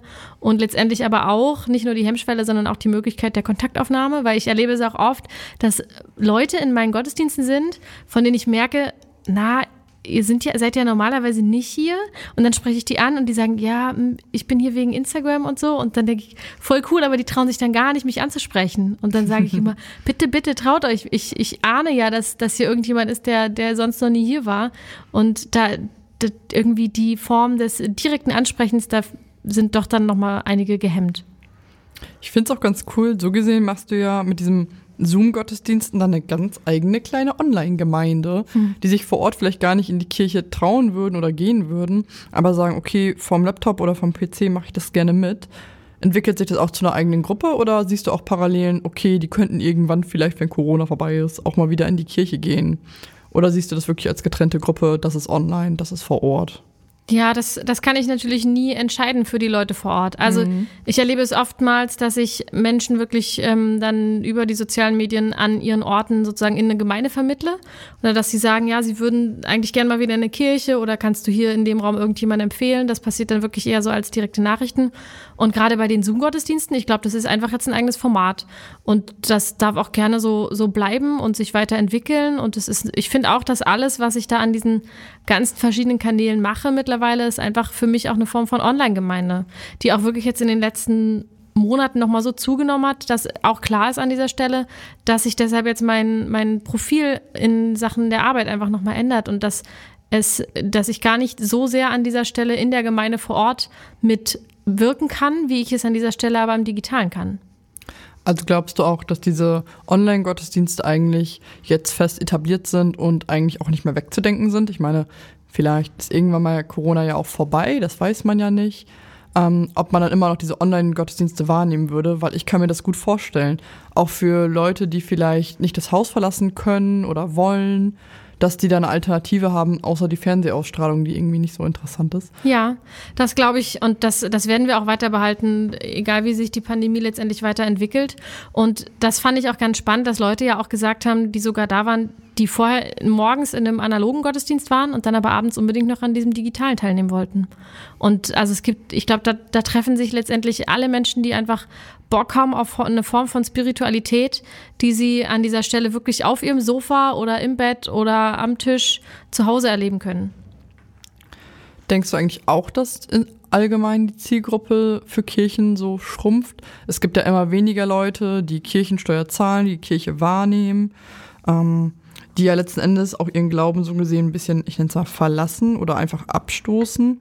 In Köln beispielsweise versucht das katholische Erzbistum ja auch mit Influencer-Ausbildungen für die Pfarrer ähm, Jugendliche wieder näher zu bringen, dass die Pfarrer wissen, das ist Instagram, das, was du machst, um einfach Leute ranzubringen, auch an Online-Gottesdienste, damit die Gemeinde nicht noch weiter singt. Siehst du das auch so? Nimmst du das auch so wahr, dass die Gemeinde so stark abnimmt? Also ich nehme es wahr, dass die Zugehörigkeit zur Religion sich einfach irgendwie verändert und dass die Leute Mitgliedschaft mittlerweile anders denken. Und dass sich aber nicht der Glaube dadurch, also nur weil die Leute aus der Kirche austreten, heißt es nicht, dass sie weniger glauben, sondern oftmals heißt es, ich brauche die Kirche nicht, um zu glauben. Und ich erlebe es, dass, dass die Form von, von diesen anderen Angeboten oder auch von den digitalen, die ich jetzt mache, dabei helfen kann zu zeigen, dass das gehört für, für einige schon unmittelbar miteinander zusammen. Also für mich natürlich, für mich gehören Kirche und Glauben unmittelbar zusammen. Ich verstehe aber auch, wenn Leute das für, für sich so nicht integrieren können. Finde es aber natürlich schön, wenn sie hinter der Kirche an sich stehen. Und ich glaube aber, um das vermitteln zu können, also gerade mit diesen ganzen, wir versuchen jetzt neue Formen, um die Leute wieder in die Kirche zu bringen, das finde ich ist halt oftmals gerade sehr gezwungen. Sondern ich finde, es muss irgendwie auch aus den Personen selbst kommen und die müssen darauf auch selbst äh, Lust haben und in diese, in diese Welt auch eintauchen wollen und sich daran sowieso schon erfreuen, weil nur dann kann es irgendwie letztendlich echt wirken oder auch authentisch. Also Authentizität ist da ja ein absolut überstrapaziertes Wort, aber ich finde, das passt an dieser Stelle ganz wunderbar. Ich glaube nicht, dass man jemanden dazu ausbilden kann, der sich da eigentlich gar nicht richtig wohlfühlt oder sich damit auch nochmal bewusst auseinandergesetzt hat, weil dann werden da letztendlich nur alle klassischen Klischees von Kirche bedient, die sowieso schon immer sehr schnell bedient werden. Stimmt. Ich meine, bei dir merkt man ja auch, dass das, was du machst, dir mega viel Spaß macht und Freude macht. Und wie vorhin schon sagt, man kann ja selber entscheiden, was poste ich, was nicht. Und ich glaube, wenn du so eine Grundausbildung im Influencer-Dasein irgendwie machst, dass da vielleicht auch falsche Werte oder so vermittelt werden. Ich bin da ganz, ich muss da mal reinschauen, ich bin da ganz gespannt. Ich persönlich kenne ja auch viele, die aus der Kirche ausgetreten sind, weil sie nicht bereit sind, die Kirchensteuer zu zahlen. Wie du schon sagtest, Medium Kirche brauche ich nicht. Ich persönlich denke das auch manchmal, bin aber noch ganz klar in der Kirche drin, weil ich nicht austreten möchte, weil ich es den der meiner Religion so gönne, dass sie mein Geld dafür kriegen, um irgendwie Kirchenhäuser für die, die das Kirchenhaus brauchen, ähm, ja aufrechtzuerhalten, finde ich schon voll in Ordnung. Und die meisten, ja, wie du schon sagtest, ausgetreten, aber nicht abgewandt. Ja. Ich kenne auch wirklich viele, die sagen, ja gut, ähm, ich bin jetzt nicht mehr in der Kirche drin, offiziell, aber natürlich habe ich meinen Glauben deswegen nicht verloren und glauben dann einfach anders oder nehmen andere Angebote wahr. Mhm. Ja, das erlebe ich auch. Und da, also ich finde, man muss da einfach viel mehr ins Gespräch gehen. Also mich interessiert natürlich immer, warum treten die Leute aus? Warum treten sie vielleicht auch wieder ein? Gibt's ja auch. Und ich glaube, dass man einfach gerade mit den Leuten, die austreten, viel zu wenig kommuniziert. Also da könnten wir als Kirche wirklich nochmal an vielen Punkten einiges nachholen. Über meine ganzen Recherchen hinweg habe ich auch das Yeet-Netzwerk kennenlernen dürfen. Also habe ein bisschen was gefunden, aber du darfst gerne mal ein bisschen darüber erzählen, weil ich glaube, du kannst das sehr viel besser erklären als ich. Und ich habe da auch einen ganz interessanten Yeet-Kollegen treffen dürfen, also gefunden, nenne ich es mal. Pfarrer Nico Ballmann, auf Insta heißt er ja Einsprung. Mhm. Finde ich mega interessant, wie er so seinen Content aufbereitet, was er so macht. Kennst du ihn? Ja, also digital. Ich glaube, ich glaube ehrlich gesagt, wir haben uns bisher noch gar nicht analog jemals getroffen. Und das ist witzig, weil gerade in diesem Bereich digitale Kirche verschwimmt das irgendwann. Man kennt die Leute wirklich, die dabei sind, schon zum Teil viele Jahre oder folgt denen und ist sich zum Teil noch gar nicht begegnet. Aber ähm, ja, Nico kenne ich und das Jiden-Netzwerk auch. Da bin ich ja auch Teil mit von, weil es darum ging letztendlich, dass man wirklich verschiedene Leute, die ganz verschiedenen Content mit sich bringen und die alle in diesem Bereich äh, christliche InfluencerInnen arbeiten und dann äh, wurde es ja auch schnell Sinfluencer genannt, dass man sich einfach vernetzt und unterstützt und da ist und zusammenarbeitet, wenn man irgendwie das Gefühl hat, man könnte dann zusammen ein Projekt starten und ähnliches. Und das macht, finde ich, ganz viel aus. Wir hören jetzt einen Einspieler. Okay. So, ich habe heute den ganzen Tag ähm, an Folien gearbeitet und ähm, das hat äh, teilweise so Spaß gemacht, so semi-Spaß gemacht. Ähm, ist ja doch immer eine Frickelei. Ich habe gestern mit dem lieben Ulf ja das Gespräch gehabt auf ein Glas Wein und ähm, vielleicht haben die einen oder anderen äh, das noch geschaut und haben festgestellt, dass ich am Ende ähm, gesagt habe, dass ich bald vorhabe, ähm, vorhabe mich tätowieren zu lassen. Ähm, ich würde euch gerne mal fragen, was haltet ihr denn eigentlich von Tattoos? Und dürfen das PfarrerInnen oder dürfen die das nicht? Oder ähm, ja, habt ihr Erfahrungen damit? Haut mal raus. Also ich denke, jeder darf sich tätowieren lassen. ja. Ich, darf, ich denke, jeder kann sich ausleben, wie er möchte, egal was für eine Berufsgruppe er ist, wenn es nicht gerade ein brennender Totenkopf ist oder ein brennendes Kreuz, ähm, was so komplett gegen jede Werte spricht finde ich das absolut in Ordnung. Und ich glaube, es muss auch nicht immer was christlich angehauchtes sein. Nur weil du in dem Bereich irgendwie arbeitest, musst du ja nicht gleich ein christliches Tattoo haben. Also ich glaube, da kann man ganz individuell bleiben. Ja, ich glaube, das passt ganz gut in diese ganzen äh, Gespräche, die man oftmals führt, dass, dass Leute ja bestimmte Bilder haben, wie man als Pfarrerin zu sein hat. Mhm. Und dass das natürlich, also das kollidiert ja ganz, ganz oft. Und ich erlebe es, dass ich ähm, zu einer Beerdigung auf dem Friedhof komme, an der Kapelle ankomme und da stehen ähm, so verschiedene Leute, die die Beerdigung vorbereiten, noch lange bevor die ähm, Angehörigen überhaupt da sind und dann mich angucken und sagen, äh, und, und, und Sie, was wollen Sie jetzt hier? Und dann sage ich, ich bin die Pfarrerin, ich mache hier gleich die Beerdigung für Person XY und dann entgleiten denen so alle Gesichtszüge, weil ich es nicht in deren klassisches Bild, was sie da sonst äh, kennen, passe. Und ich glaube, da gehört dieses Thema Tattoos auch sehr mit rein. Dass ich das auch schon gehört habe, dass man sowas ja in diesem Beruf gar nicht zu haben hat. Und ich glaube, das gehört aber grundsätzlich, also es ist so ein Grundsatzdialog, den man immer wieder führt in verschiedenen Berufsgruppen, wo man einem bestimmten Klischeebild entsprechen solle. Ich finde, das sind aber halt auch sehr veraltete Bilder. Mhm. So das heißt ja auch äh, Pflege, man soll keine Tattoos haben, die man sieht. Ich habe auch ein paar Tattoos und keine Ahnung, mir hat, mir hat auch keine ältere Dame oder ein älterer Herr vorgeworfen, ich würde aus dem Gefängnis kommen, nur weil da eine kleine Weltkugel auf meinem Handgelenk ist. ähm, Ja, zum Glück, muss ich auch dazu sagen. Aber ich weiß auch, ich wurde auch schon von Arbeitgebern abgelehnt, weil ich halt irgendwo ein sichtbares Tattoo hatte, wie es hieß. Wenn sie es nicht abdecken können, dann nehmen wir sie nicht. Wo ich mir denke, gut, wenn das das Bild von ihrem Haus ist, möchte ich hier auch gar nicht arbeiten. Aus dem Hut gezogen. Ich habe meinen Glitzerhut wieder mitgebracht und heute machen wir das ein bisschen anders. Normalerweise ziehen wir Community-Fragen raus, aber das machen wir heute nicht so. Ich habe hier ja so kurze Themen oder eher Überschriften, die eigentlich zu jedem Post von dir gehören. Und wir beide ziehen mal zwei und dann sagst du erst ein bisschen was dazu, was du dir mit dieser Überschrift gedacht hast oder mit diesem Satz oder diesem Zitat. Und dann sag ich ein bisschen was dazu. Genau. Ich ziehe zwei und ich reiche dir den Hut mal rüber. Soll ich anfangen? Ja, gerne. Gut, ich habe hier ein kleines Bild, man sieht einen Garten im Hintergrund und auf dem Wort steht dick und fett Geduld. Kannst du es erkennen? Ja. Weißt du noch, was du dazu hattest? Ich weiß, wo ich das Bild aufgenommen habe. Und ich weiß aber gerade gar nicht mehr, was mein Text darunter war. Nee. Ich weiß nicht, ich vermute mal, es geht allgemein um Geduld haben in deinem Text. Ja. Ähm, Oh, das, doch, und ich Ja? erinnere mich, glaube ich, wieder so ein bisschen an den Kontext. Ich glaube, es ging so ein bisschen darum, dass, äh, ich glaube, das ist im Zusammenhang mit der Corona-Pandemie auch entstanden, weil es an so einem Punkt war, wo der erste Lockdown war vorbei, es waren die ersten Gottesdienste, die wieder stattfinden konnten oder vielleicht auch nicht. Und man war in so einer Phase, wo alle gesagt haben, so, jetzt ist doch auch mal wieder gut mit Corona, jetzt machen wir wieder normal weiter.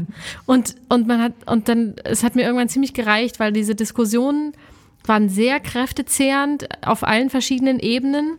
Und da habe ich dann irgendwann mich klar positioniert und gesagt, das ist keine Sache, die jetzt hier nächste Woche vorbei ist. Und nur wenn der Lockdown vorbei ist, heißt es nicht, dass die Normalität wieder zurückkehren wird.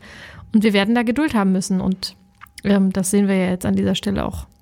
ich finde Geduld eh aufs gesamte Leben bezogen. Das ist etwas, was man einfach haben sollte, weil ich glaube, dass geduldige Menschen vielleicht einfach ein bisschen weiter an ihre Ziele rankommen als ungeduldige Menschen.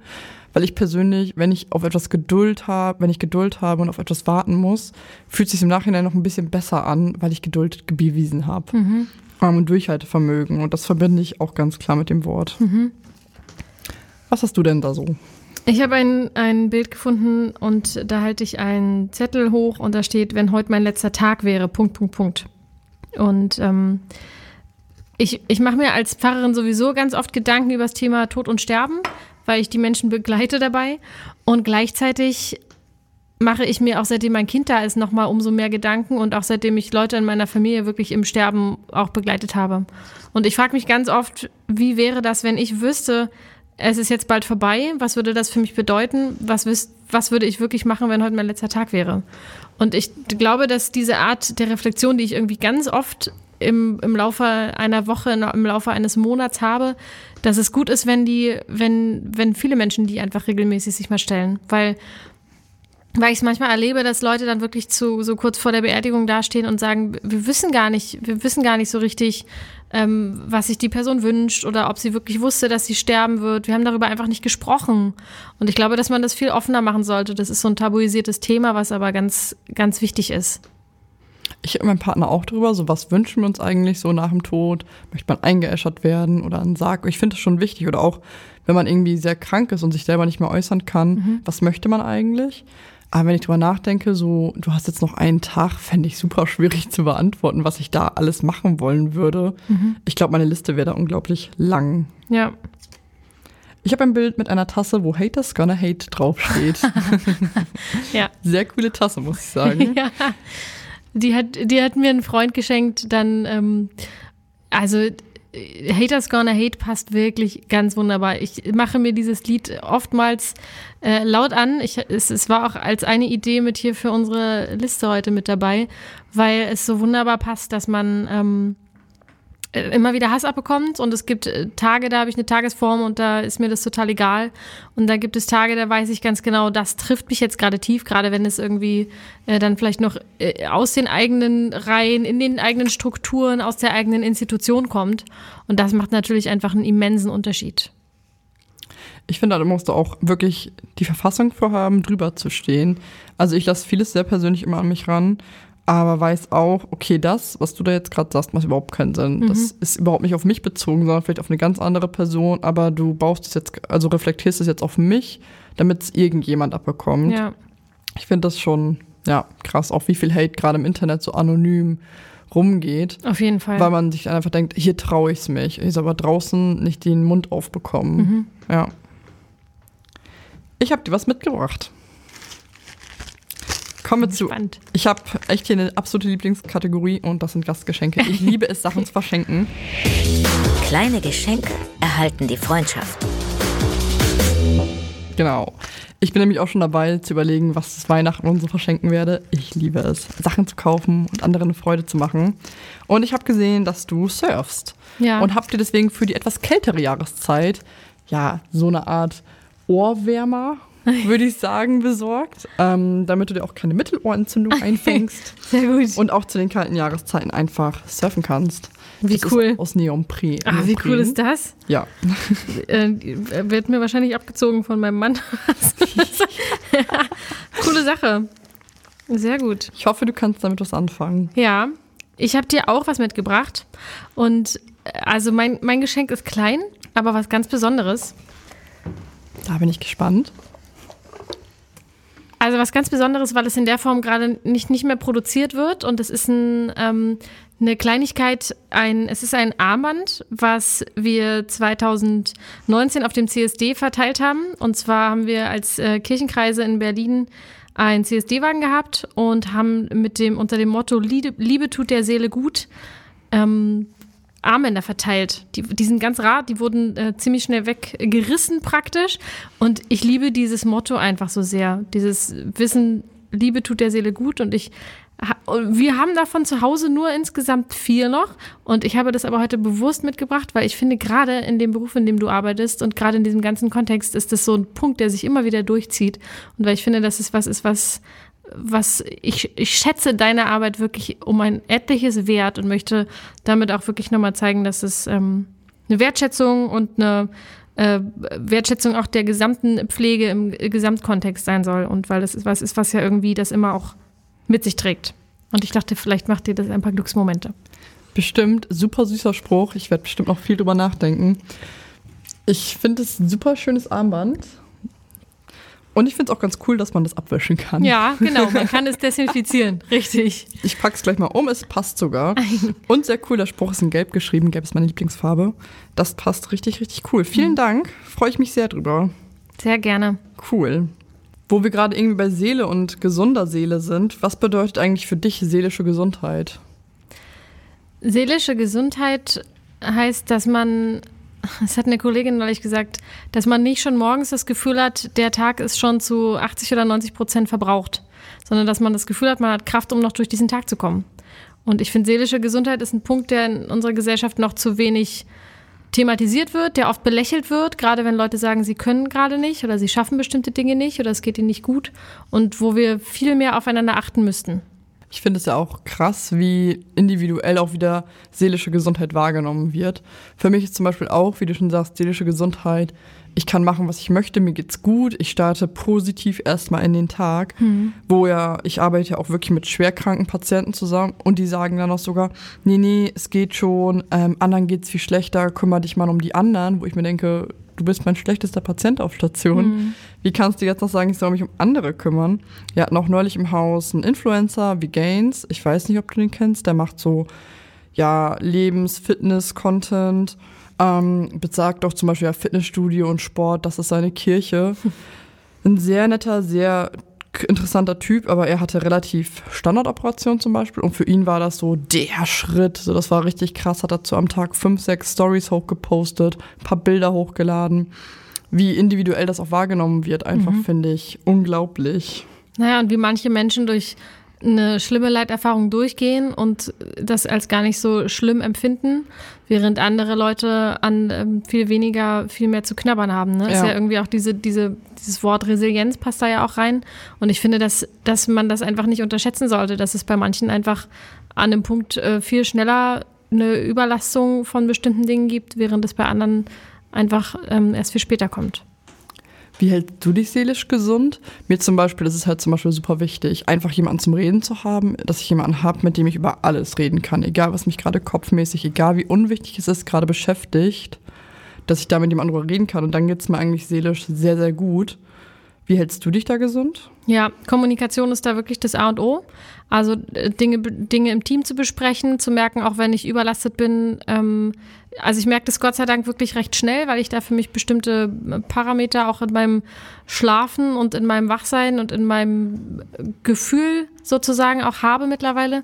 Und Supervision ist da was, was im Fahren ganz wichtig ist, weil man ja wirklich einfach viel mitträgt, gleichzeitig viel organisiert und einfach da sich dann doch, doch mal oft selbst als so seine eigene Seele vergisst und da einfach wirklich in Gespräche geht, Dinge betrachtet, auch auf Konfliktsituationen von draußen guckt. Und das ist halt ganz wichtig, sich da nicht ähm, alleine nur hineinzubegeben immer. Für alle, die nicht wissen, was eine Supervision ist, so, ja. da trifft man sich mit einem externen Moderator, der ganz neutral ist, und man redet einfach darüber, was einen gerade eigentlich so stört oder auch nicht stört, was gerade gut läuft, was einen kopfmäßig vielleicht gerade ähm, begleitet. Und als ich noch auf Area gearbeitet habe, hatten wir regelmäßig Supervision. Wir waren ein sehr junges Team, wir sind ab und an mal angeeckt. Das kommt ja vor in dem großen Team auch einfach. Und das war wirklich super. Und das war super einfach für die Teamdynamik, aber auch für einen selber, dass man einfach mal Feedback geben konnte, was, wie geht's mir gerade. Mhm. Fand ich immer sehr, sehr positiv. Wir sind ja auch hier ein konfessionelles Haus. Ähm, die Arbeitsbelastung für Pflegepersonal, ich denke in ganz Deutschland, ist ja in den letzten Jahren doch stetig angestiegen. Mhm. Viele Kollegen leiden ja auch darunter, gerade je älter man auch wird. Aber ich kenne ehrlich gesagt keinen im Haus, der zu unserem Pastor hier im Haus geht und sagt, hey, ich muss einfach mal reden. Kann, kannst du dir vorstellen, aus, warum das so ist? Also das kann ich natürlich schlecht beurteilen. Ich weiß nicht, ob das was damit zu tun hat, dass es im Haus ist und dass mhm. man lieber zu jemandem geht, der gar nichts damit zu tun hat, um auch einfach zu sagen, ich habe ähm, jemand sozusagen, der, der neutral ist für mich. Das erlebe ich ja ganz oft in meinem, in meiner, an meiner Stelle sozusagen im Digitalen, dass die Leute halt wirklich kommen mit Fragen, wo sie das Gefühl haben, sie können da jetzt einfach darüber reden. Das ist eine Form der Anonymität, die sie sonst, wenn sie mir persönlich begegnen würden, gar nicht wahren könnten. Und das ist natürlich einfach ein Punkt, der da immer wieder auch zu bedenken ist, dass das wirklich eine wichtige Form der Kommunikation ist. Ich zum Beispiel finde es dann auch irgendwie wichtig, also ich persönlich gehe jetzt auch nicht zum Pastor, wenn mich hier irgendwas ähm, beschäftigen würde, sondern gehe auch vielleicht mal eher zu Kollegen und sage, hey, das beschäftigt mich gerade, diese Situation. Wie geht's denn dir damit? Dass man sich da so auch austauscht. So gesehen hole ich mir wohl Seelsorge bei Kollegen, würde ich sagen. Mhm. Ähm, das klappt für mich persönlich zum Beispiel total gut. Aber ich glaube auch, dass viele einfach sagen, okay, nee, nicht bei jemandem, den ich vielleicht kenne, nicht beim Arbeitgeber so im Haus. Aber auch, dass man vielleicht denkt, so Richtung Helfersyndrom, hm, nee, so schlecht geht's mir ja gar nicht. Hier sind ja andere im Haus, denen ja. geht's viel, viel schlechter als mir. Ja, das kann gut sein. Ja, das kann ich mir auch gut vorstellen. Ähm, Atheisten, Muslime, Juden, Katholiken. Es gibt ja sehr, sehr viele Religionen, die ja auch in Krankenhäusern alle aufeinandertreffen. Treffen. Christlich, nicht christlich äh, Mitarbeiter mit anderen Weltreligionen. Glaubst du, da können auch Konflikte entstehen untereinander oder nicht, weil es ja letzten Endes nur ein Krankenhaus ist, ein relativ neutraler Ort? Also ich glaube, Konflikte entstehen immer da, wo Menschen auf Menschen treffen, dementsprechend überall, weil wir sind alle so unterschiedlich. Und ich glaube, das hat gar nicht primär was mit einer Religion zu tun, sondern mit Entscheidungen, die man für sich selbst trifft, wie man mit Menschen auch umgeht. Und das kann irgendwie von deinem Glauben abhängen oder eben auch nicht. Und äh, hat letztendlich aber auch für jeden Atheisten, ist ja, ist ja auch eine Form des Glaubens, auch, auch Konsequenzen wie für den Hinduisten und wie für die Christen. Und das ist, finde ich, auch an vielen Punkten ganz oft einfach davon abhängig, dass wir alle Menschen sind. Was ich mich auch frage, so die ganzen Weltreligionen, die haben ja auch bestimmt irgendwo Schnittstellen und Gemeinsamkeiten, die ich vielleicht jetzt gar nicht kenne, weil ich einfach nicht so mit anderen Religionen so krass auseinandergesetzt habe. Ähm, aber ich denke trotzdem, dass man viel voneinander auch lernen kann. Triffst du sowas auch, solche, also siehst du das auch so oder? Ja, also gibt natürlich punktuell immer wieder Überschneidungen und, und auch Ähnlichkeiten. Und natürlich, was, was man mit allen gemeinsam hat, ist an, an etwas zu glauben, was man nicht sieht. An eine Kraft zu glauben, die man nicht sieht. Und das ist natürlich einfach schon mal was, was einen letztendlich verbindet und eine gewisse Form voraussetzt, um irgendwie auch durchs Leben zu gehen. Und ich finde, das ist einfach schon mal eine wunderbare Basis, um miteinander ins Gespräch zu kommen. Werbung mit Seele und Sachverstand. Wir machen hier ja keine Standardwerbung, sondern erzählen immer ein bisschen was über eine gemeinnützige Organisation. Du hast eine mitgebracht und ich habe eine mitgebracht. Wer möchte anfangen? Du kannst gerne anfangen. Okay. Ähm, wir hatten ja gerade so ein bisschen darüber geredet, dass Kollegen ja vor Ort die Seelsorge nicht wahrnehmen und deswegen habe ich das Seelsorge-Telefon mitgebracht. Das ist eine gemeinnützige Organisation, kann man das so nennen. Ähm, das ist eine Telefonnummer oder auch eine Internetseite, da kann man einfach anrufen und redet mit anonymen Leuten über das, was einen gerade beschäftigt. Da kann jeder anrufen, das sind ehrenamtliche Mitarbeiter. Ich glaube, man kann da auch was spenden, wenn man das gerne möchte. Oder man kann sich da auch anmelden und selber ehrenamtlich das Telefon mitmachen. Das ist, glaube ich, eine gute Alternative für alle, die nicht wissen wollen, wer da gegenüber sitzt und es möglich anonym möchten und einfach jemanden zum Reden brauchen.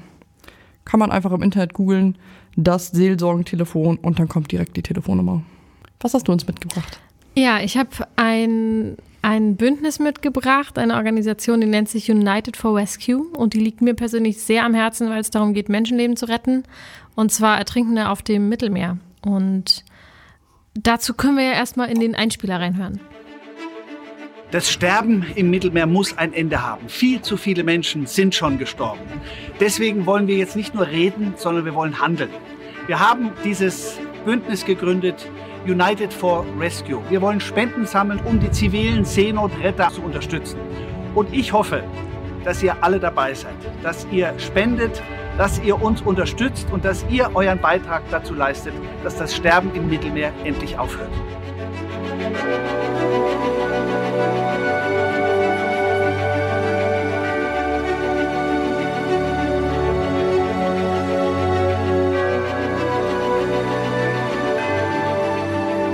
Ja, mir liegt das unglaublich am Herzen. Ich habe äh, gerade zu diesem Thema ähm, poste ich regelmäßig auch was, äh, auch in meinen Stories, habe immer wieder auch die Schiffe begleitet, ähm, also in, in den Apps, wo, wenn die gerade festgesetzt wurden, die gerade eigentlich Menschen gerettet hatten und bekomme darauf auch recht viel negativen, äh, negative Kommentare immer mal wieder. Und mir sind, seitdem ich das auch ganz bewusst und öffentlich immer wieder mache, auch etliche entfolgt.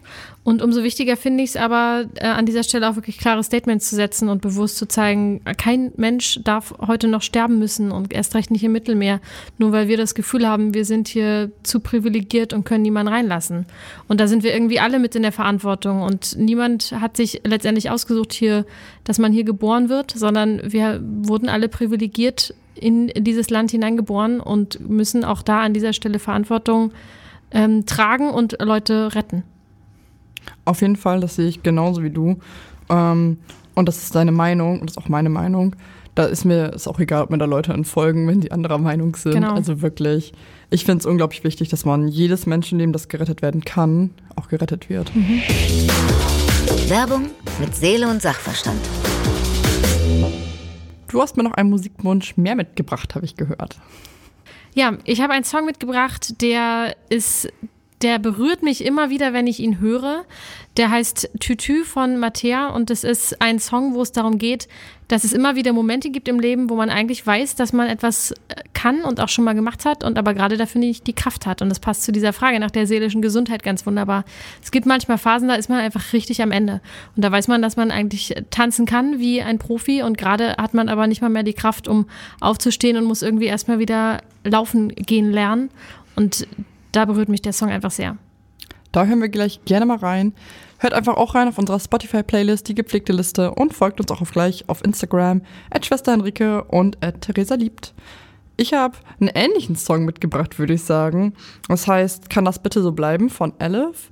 Es geht so um eine Partnerschaft, wo es gerade endlich mal gut läuft und man sich wünscht, hey, kann es bitte so bleiben, aber das nächste Problem, das steht schon vor der Tür, so gesehen.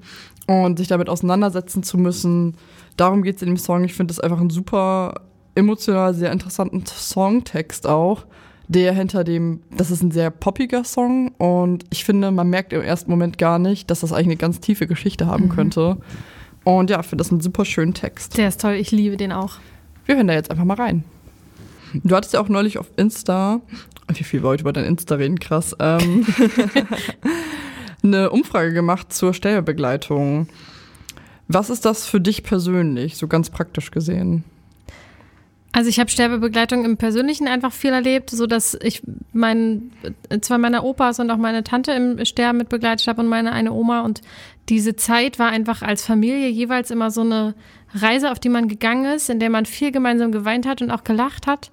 Und man kann im Nachhinein gar nicht so viel erzählen, was da passiert ist. Man kann das irgendwie nur mit zusammen erleben. Und gleichzeitig finde ich, ist es aber viel zu sehr tabuisiert und man muss darüber viel öfter sprechen, um eben auch zu zeigen, dass es was ganz Wichtiges ist und auch für einen selbst letztendlich positiv ist, weil man das Gefühl hat, man hat mit dem Menschen auch wirklich nochmal Zeit verbracht und ihn begleitet. Ich finde auch, wenn jemand gestorben ist, dass man im Nachhinein, nachdem der verstorben ist, man gar nicht mehr über die Person redet oft, wo ich mir denke, die war jahrelang Teil unseres Lebens. Mhm. Warum kann man sie jetzt nicht erwähnen? Warum ist das jetzt ein Tabu, über verstorbene Menschen zu reden? Man hat ja auch gute Situationen mit denen gehabt. Ich finde es auch wichtig, im Nachhinein mit Leuten darüber zu reden, hey, das war die und die Person, die war auch Teil unseres Lebens, die hast du jetzt vielleicht auch nicht mehr kennengelernt, gerade in Bezug auf Kinder, wenn Oma oder Opa vielleicht schon gestorben ist. Ähm, dass man auch mit Kindern da frühzeitig anfängt und nicht irgendeine Ausrede erfindet, ja, die sind in die USA oder sonst wohin gezogen, ja. mhm. sondern dass sie wirklich nicht mehr Teil unseres Lebens vor Ort sein können, aber unseren Herzen immer da sein sind. Ne? Mhm. Hast du denn persönlich Erfahrung mit ja, dem Klinik- oder Hospizumfeld sammeln müssen oder dürfen? Also eher in der Begleitung. Also mhm. ich war ein, zwei Mal im Krankenhaus, aber das waren jetzt keine, keine, nicht, keine schweren Eingriffe oder lange Zeiten, die ich da erlebt habe, sondern mich haben wirklich immer die Begleitung sehr bewegt und beschäftigt, auch im Nachhinein. Sowohl in meinem persönlichen Umfeld als auch in der Zeit als Krankenhausseelsorgerin. Ich finde es auch krass, so im Hospiz ist das ja wirklich ein sehr respektvoller, sehr würdevoller Tod, finde ich immer sehr, sehr schön. Im Klinikalltag ist es ja immer ein bisschen schwieriger umzusetzen, auch wenn wir uns größte Mühe geben. Mhm. Ich würde es den Leuten, glaube ich, oft eher gönnen, im Hospiz zu sterben, weil es da einfach schöner ist als im Krankenhaus. Ja, der Personalschlüssel kann auch halt einfach ein ganz anderer sein. Das finde ich macht den großen Unterschied. Und die Zimmer sind halt auch, man ist halt alleine. Und das macht für viele Zeiten mit der Familie einfach nochmal eher möglich. Mhm. Und auch so eine Sterbebegleitung als Familie, da braucht man ja auch Raum und Platz. Und das ist ja in so einem Mehrbettzimmer einfach nicht so richtig gut umsetzbar. Zum Beispiel, wenn bei uns auf jemand auf Station stirbt, mich nimmt das persönlich jetzt gar nicht so stark mit. Ich schiebe das einfach weg. Aber hast du vielleicht Tipps auch für Auszubildende, die gerade ähm, ja, den Umgang mit Sterbenden lernen müssen, leider? Hast du da irgendwelche Tipps, wie man damit besonders gut umgehen kann? Ja, ich glaube so, ich glaube vor allem so diese ersten Male sind besonders prägend. Also irgendwie nimmt man, erinnert man sich daran total. Und ich finde, dass ich glaube, das sollte man einfach nicht runterschlucken. Da sollte man drüber sprechen. Und da sollte man auch gucken, wo sind irgendwie die Punkte, die, die ich dann nicht gut fand. Wie kann ich da mit meinen KollegInnen darüber sprechen? Was ist da irgendwie schiefgelaufen? Was ist da vielleicht auch gut gelaufen? Wo, wo hätte ich nachfragen? Wo würde ich was anders machen? Und wo kann man sonst auch, wenn man merkt, man möchte da was anders machen, das nächste Mal sagen, man, geht er vielleicht mit rein, gestaltet das Zimmer um, organisiert er vielleicht Dinge mit.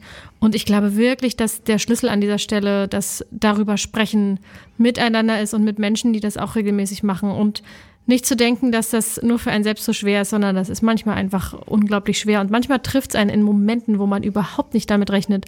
Und dann kommt es wie so ein Blitz und man erinnert sich an die eine Situation. Und es zeigt immer, dass man das halt äh, doch immer noch mit sich trägt. Was ich auch ab und an auf Station leider erleben muss, ist, dass sich Leute im Sterbeprozess unglaublich quälen, das Ganze über Wochen und Monate gehen, den Leuten geht es nicht gut. Und wenn sie es dann endlich, ja, ich nenne es mal, geschafft haben, ich freue mich dann auch ein bisschen für die, dass sie nicht mehr diesen Leidensdruck wahrnehmen müssen, wo wir nicht mehr gegen machen konnten, wo kein Morphium mehr geholfen hat.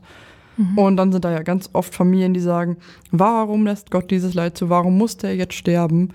wo ich mir dann denke, ich meine, ich bin dann nicht in der Position zu sagen, ist es besser so, das tue ich natürlich nicht. Ähm, hast du auch so in deinem Berufsalltag, dass du auch solche Familien dann triffst, die sagen, ja, da wurde uns einfach so weggenommen oder so? Also das eher weniger, sondern dass die Leute eher einfach überfordert sind damit, wenn es zum Beispiel so schnell ging. Oder auch, dass sie dann sagen, dieses, dieses furchtbare Leiden ist nichts, was sie irgendwie mittragen können. Und dass, dass sie oftmals, wenn sie sagen, warum musste er jetzt sterben, oftmals meinen, warum muss dieser ganze Prozess jetzt so laufen? Also sie wünschen sich einfach oftmals einen unrealistischen Vorzustand der Person und der Situation wieder. Und das kann ich total verstehen. Das wünscht man sich ja letztendlich immer. Ja. Aber das, ähm, es ist halt immer ein Weg und auch den, den man da zusammen als Familie geht. Das Beste kommt zum Schluss. Ich habe dir noch mal eine ganz kleine Kleinigkeit zum Ende hin mitgebracht, denn heute machen wir nicht dieses mit den Wins und der Erfolgen der Woche, sondern ich habe ein bisschen was anderes mitgebracht. Und zwar eins meiner Lieblingstagebuchformen, das heißt das 6-Minuten-Tagebuch. Am Ende des Tages reflektierst du dann jedes Mal einmal die Fragen, die dort gestellt werden. Ich habe es in einem süßen Rosa mitgebracht, weil ich dachte, das passt bestimmt zu dir perfekt. Und jeden Tag sind das auch andere Fragen. Und zum Schluss würde ich einfach mal eine Frage in den Raum werfen und darüber schnacken wir noch mal kurz. Ich nehme auch eine von den ersten Seiten, damit du es besonders leicht hast, da heute Abend reinzukommen. und das Coole ist, du kannst da doch immer zurückblättern und gucken, was hat mich letzte Woche glücklich gemacht und so. So. Mm. Weil wir ja noch früher Morgen haben, nehme ich nicht was Schweres. Da, ich bin dankbar für. Und dann nennst du zwei Sachen. Okay. Dass ich mein Kind heute früh in die Kita bringen konnte, das ist immer nochmal eine ganz wunderbare Qualitätszeit, die wir dann zu zweit haben. Und ich bin dankbar dafür, dass ich hier gut angekommen bin, obwohl die öffentlichen Verkehrsmittel gestreckt haben. Ich bin dankbar für, hm, lass mich kurz nachdenken. Dafür, dass dieser Podcast so toll vorbereitet wurde, auf jeden Fall, dass ich da immer wenig Arbeit mit habe. So gesehen bin ich dankbar für die Redaktion, die mir immer viel Arbeit abnimmt, ähm, dass ich gut starten kann in den Tag nebenbei. Ich arbeite ja als 100% Kraft auf Station. Da bin ich mal ganz froh, wenn für den Podcast schon viel vorbereitet Das wurde. glaube ich. dass ich nicht mehr so die ganze Nacht daran hänge. Und ja, ich bin dankbar für meinen Partner, der mir heute Morgen ähm, einfach nochmal Mut zugesprochen hat, weil ich war ein bisschen nervös vor dem Tag heute, weil ich nicht mehr die, naja, nicht mehr so krass im Kirchending drin bin. Dachte ich so, hm, ich bin gespannt, wie das heute wird, dass er mir einfach nochmal ein paar mutige Worte zugesprochen hat, dass das hier ein guter Tag wird. Ähm, betest du eigentlich morgens oder abends noch? Immer zwischendrin. Auch mit den Kindern dann? Also bringst du denen bei, dass das wichtig ist? Oder Also wir sprechen zum Beispiel Tisch, Tischgebete und manchmal vergessen wir es und manchmal sagt er zwischendrin, wir haben vergessen zu beten. Und dann haben wir ein sehr niedliches Tischgebetsbuch, in dem es ein Gebet gibt, dass man beten kann, wenn man das Beten vergessen hat. Und das möchte er dann immer unbedingt gern sprechen. Und ansonsten doch machen wir das immer mal regelmäßig. Und ich für mich ist es sowas, was im Alltag integriert ist und eher als Gebet in meinem Kopf und äh, spontan passiert. Wir hatten früher, als ich ein Kind war, so einen coolen Gebetswürfel. Da waren dann ja sechs Seiten mit sechs unterschiedlichen Mittagsgebeten. Und vor Mittagessen haben wir auch mal gebetet. Und dann durften mein Bruder und ich immer würfeln. Und dann durfte derjenige, derjenige der gewürfelt hat, halt gerade vorlesen und vorbeten. Das war auch immer ganz cool. Das hat uns immer gut gefallen. So, das gehört dann dir. Danke. Findest du, diese sechs Minuten könnten eine gute Alternative zum Beten sein, weil du reflektierst ja, wofür bin ich heute eigentlich dankbar, etc. Oder ist Beten nochmal was anderes? Doch, doch, auf jeden Fall. Ich glaube, dass man sich viel zu wenig Zeit nimmt und ähm, wirklich sowas immer mal wieder macht. Und da wirklich Gedanken drüber, sich Gedanken darüber macht. Und für mich ist Beten auch wirklich ganz oft so, ein, so eine Reflexion. Damit Mhm. unmittelbar was zu tun, ja. Sehr cool. Zum Schluss möchte ich einen letzten Song von dir hören. Ich bin ganz gespannt. Ich habe mitgebracht zum Schluss, Solange du da bist von Glashaus und der begleitet mich schon immer. Das ist so ein, so wie ist Gott für mich so. Wir hören da gleich mal rein. Ihr könnt auch auf unserer Spotify-Playlist die gepflegte Liste reinhören. Und folgt uns auch auf Instagram, at Theresa liebt und at Schwester Henrike. Und ich danke dir, Theresa, dass du dir die Zeit genommen hast, dass du die ganzen persönlichen Eindrücke uns heute hier mitgeteilt hast. Und ja, cool, dass du hier warst. War Ja. doch ein sehr, sehr schöner Vormittag. Vielen, vielen Dank, dass ich hier sein durfte. Vielen Dank für das tolle Essen und die tollen Gespräche und alles. Das ist wirklich richtig schön. Und vielen Dank an alle, die bis hierhin zugehört haben und uns hierbei unterstützen bei diesem tollen Projekt. Tschüss! Tschüss! Zu Tisch mit Schwester Henrike, der gepflegte Podcast. Powered bei Krankenhaus Bethel Berlin.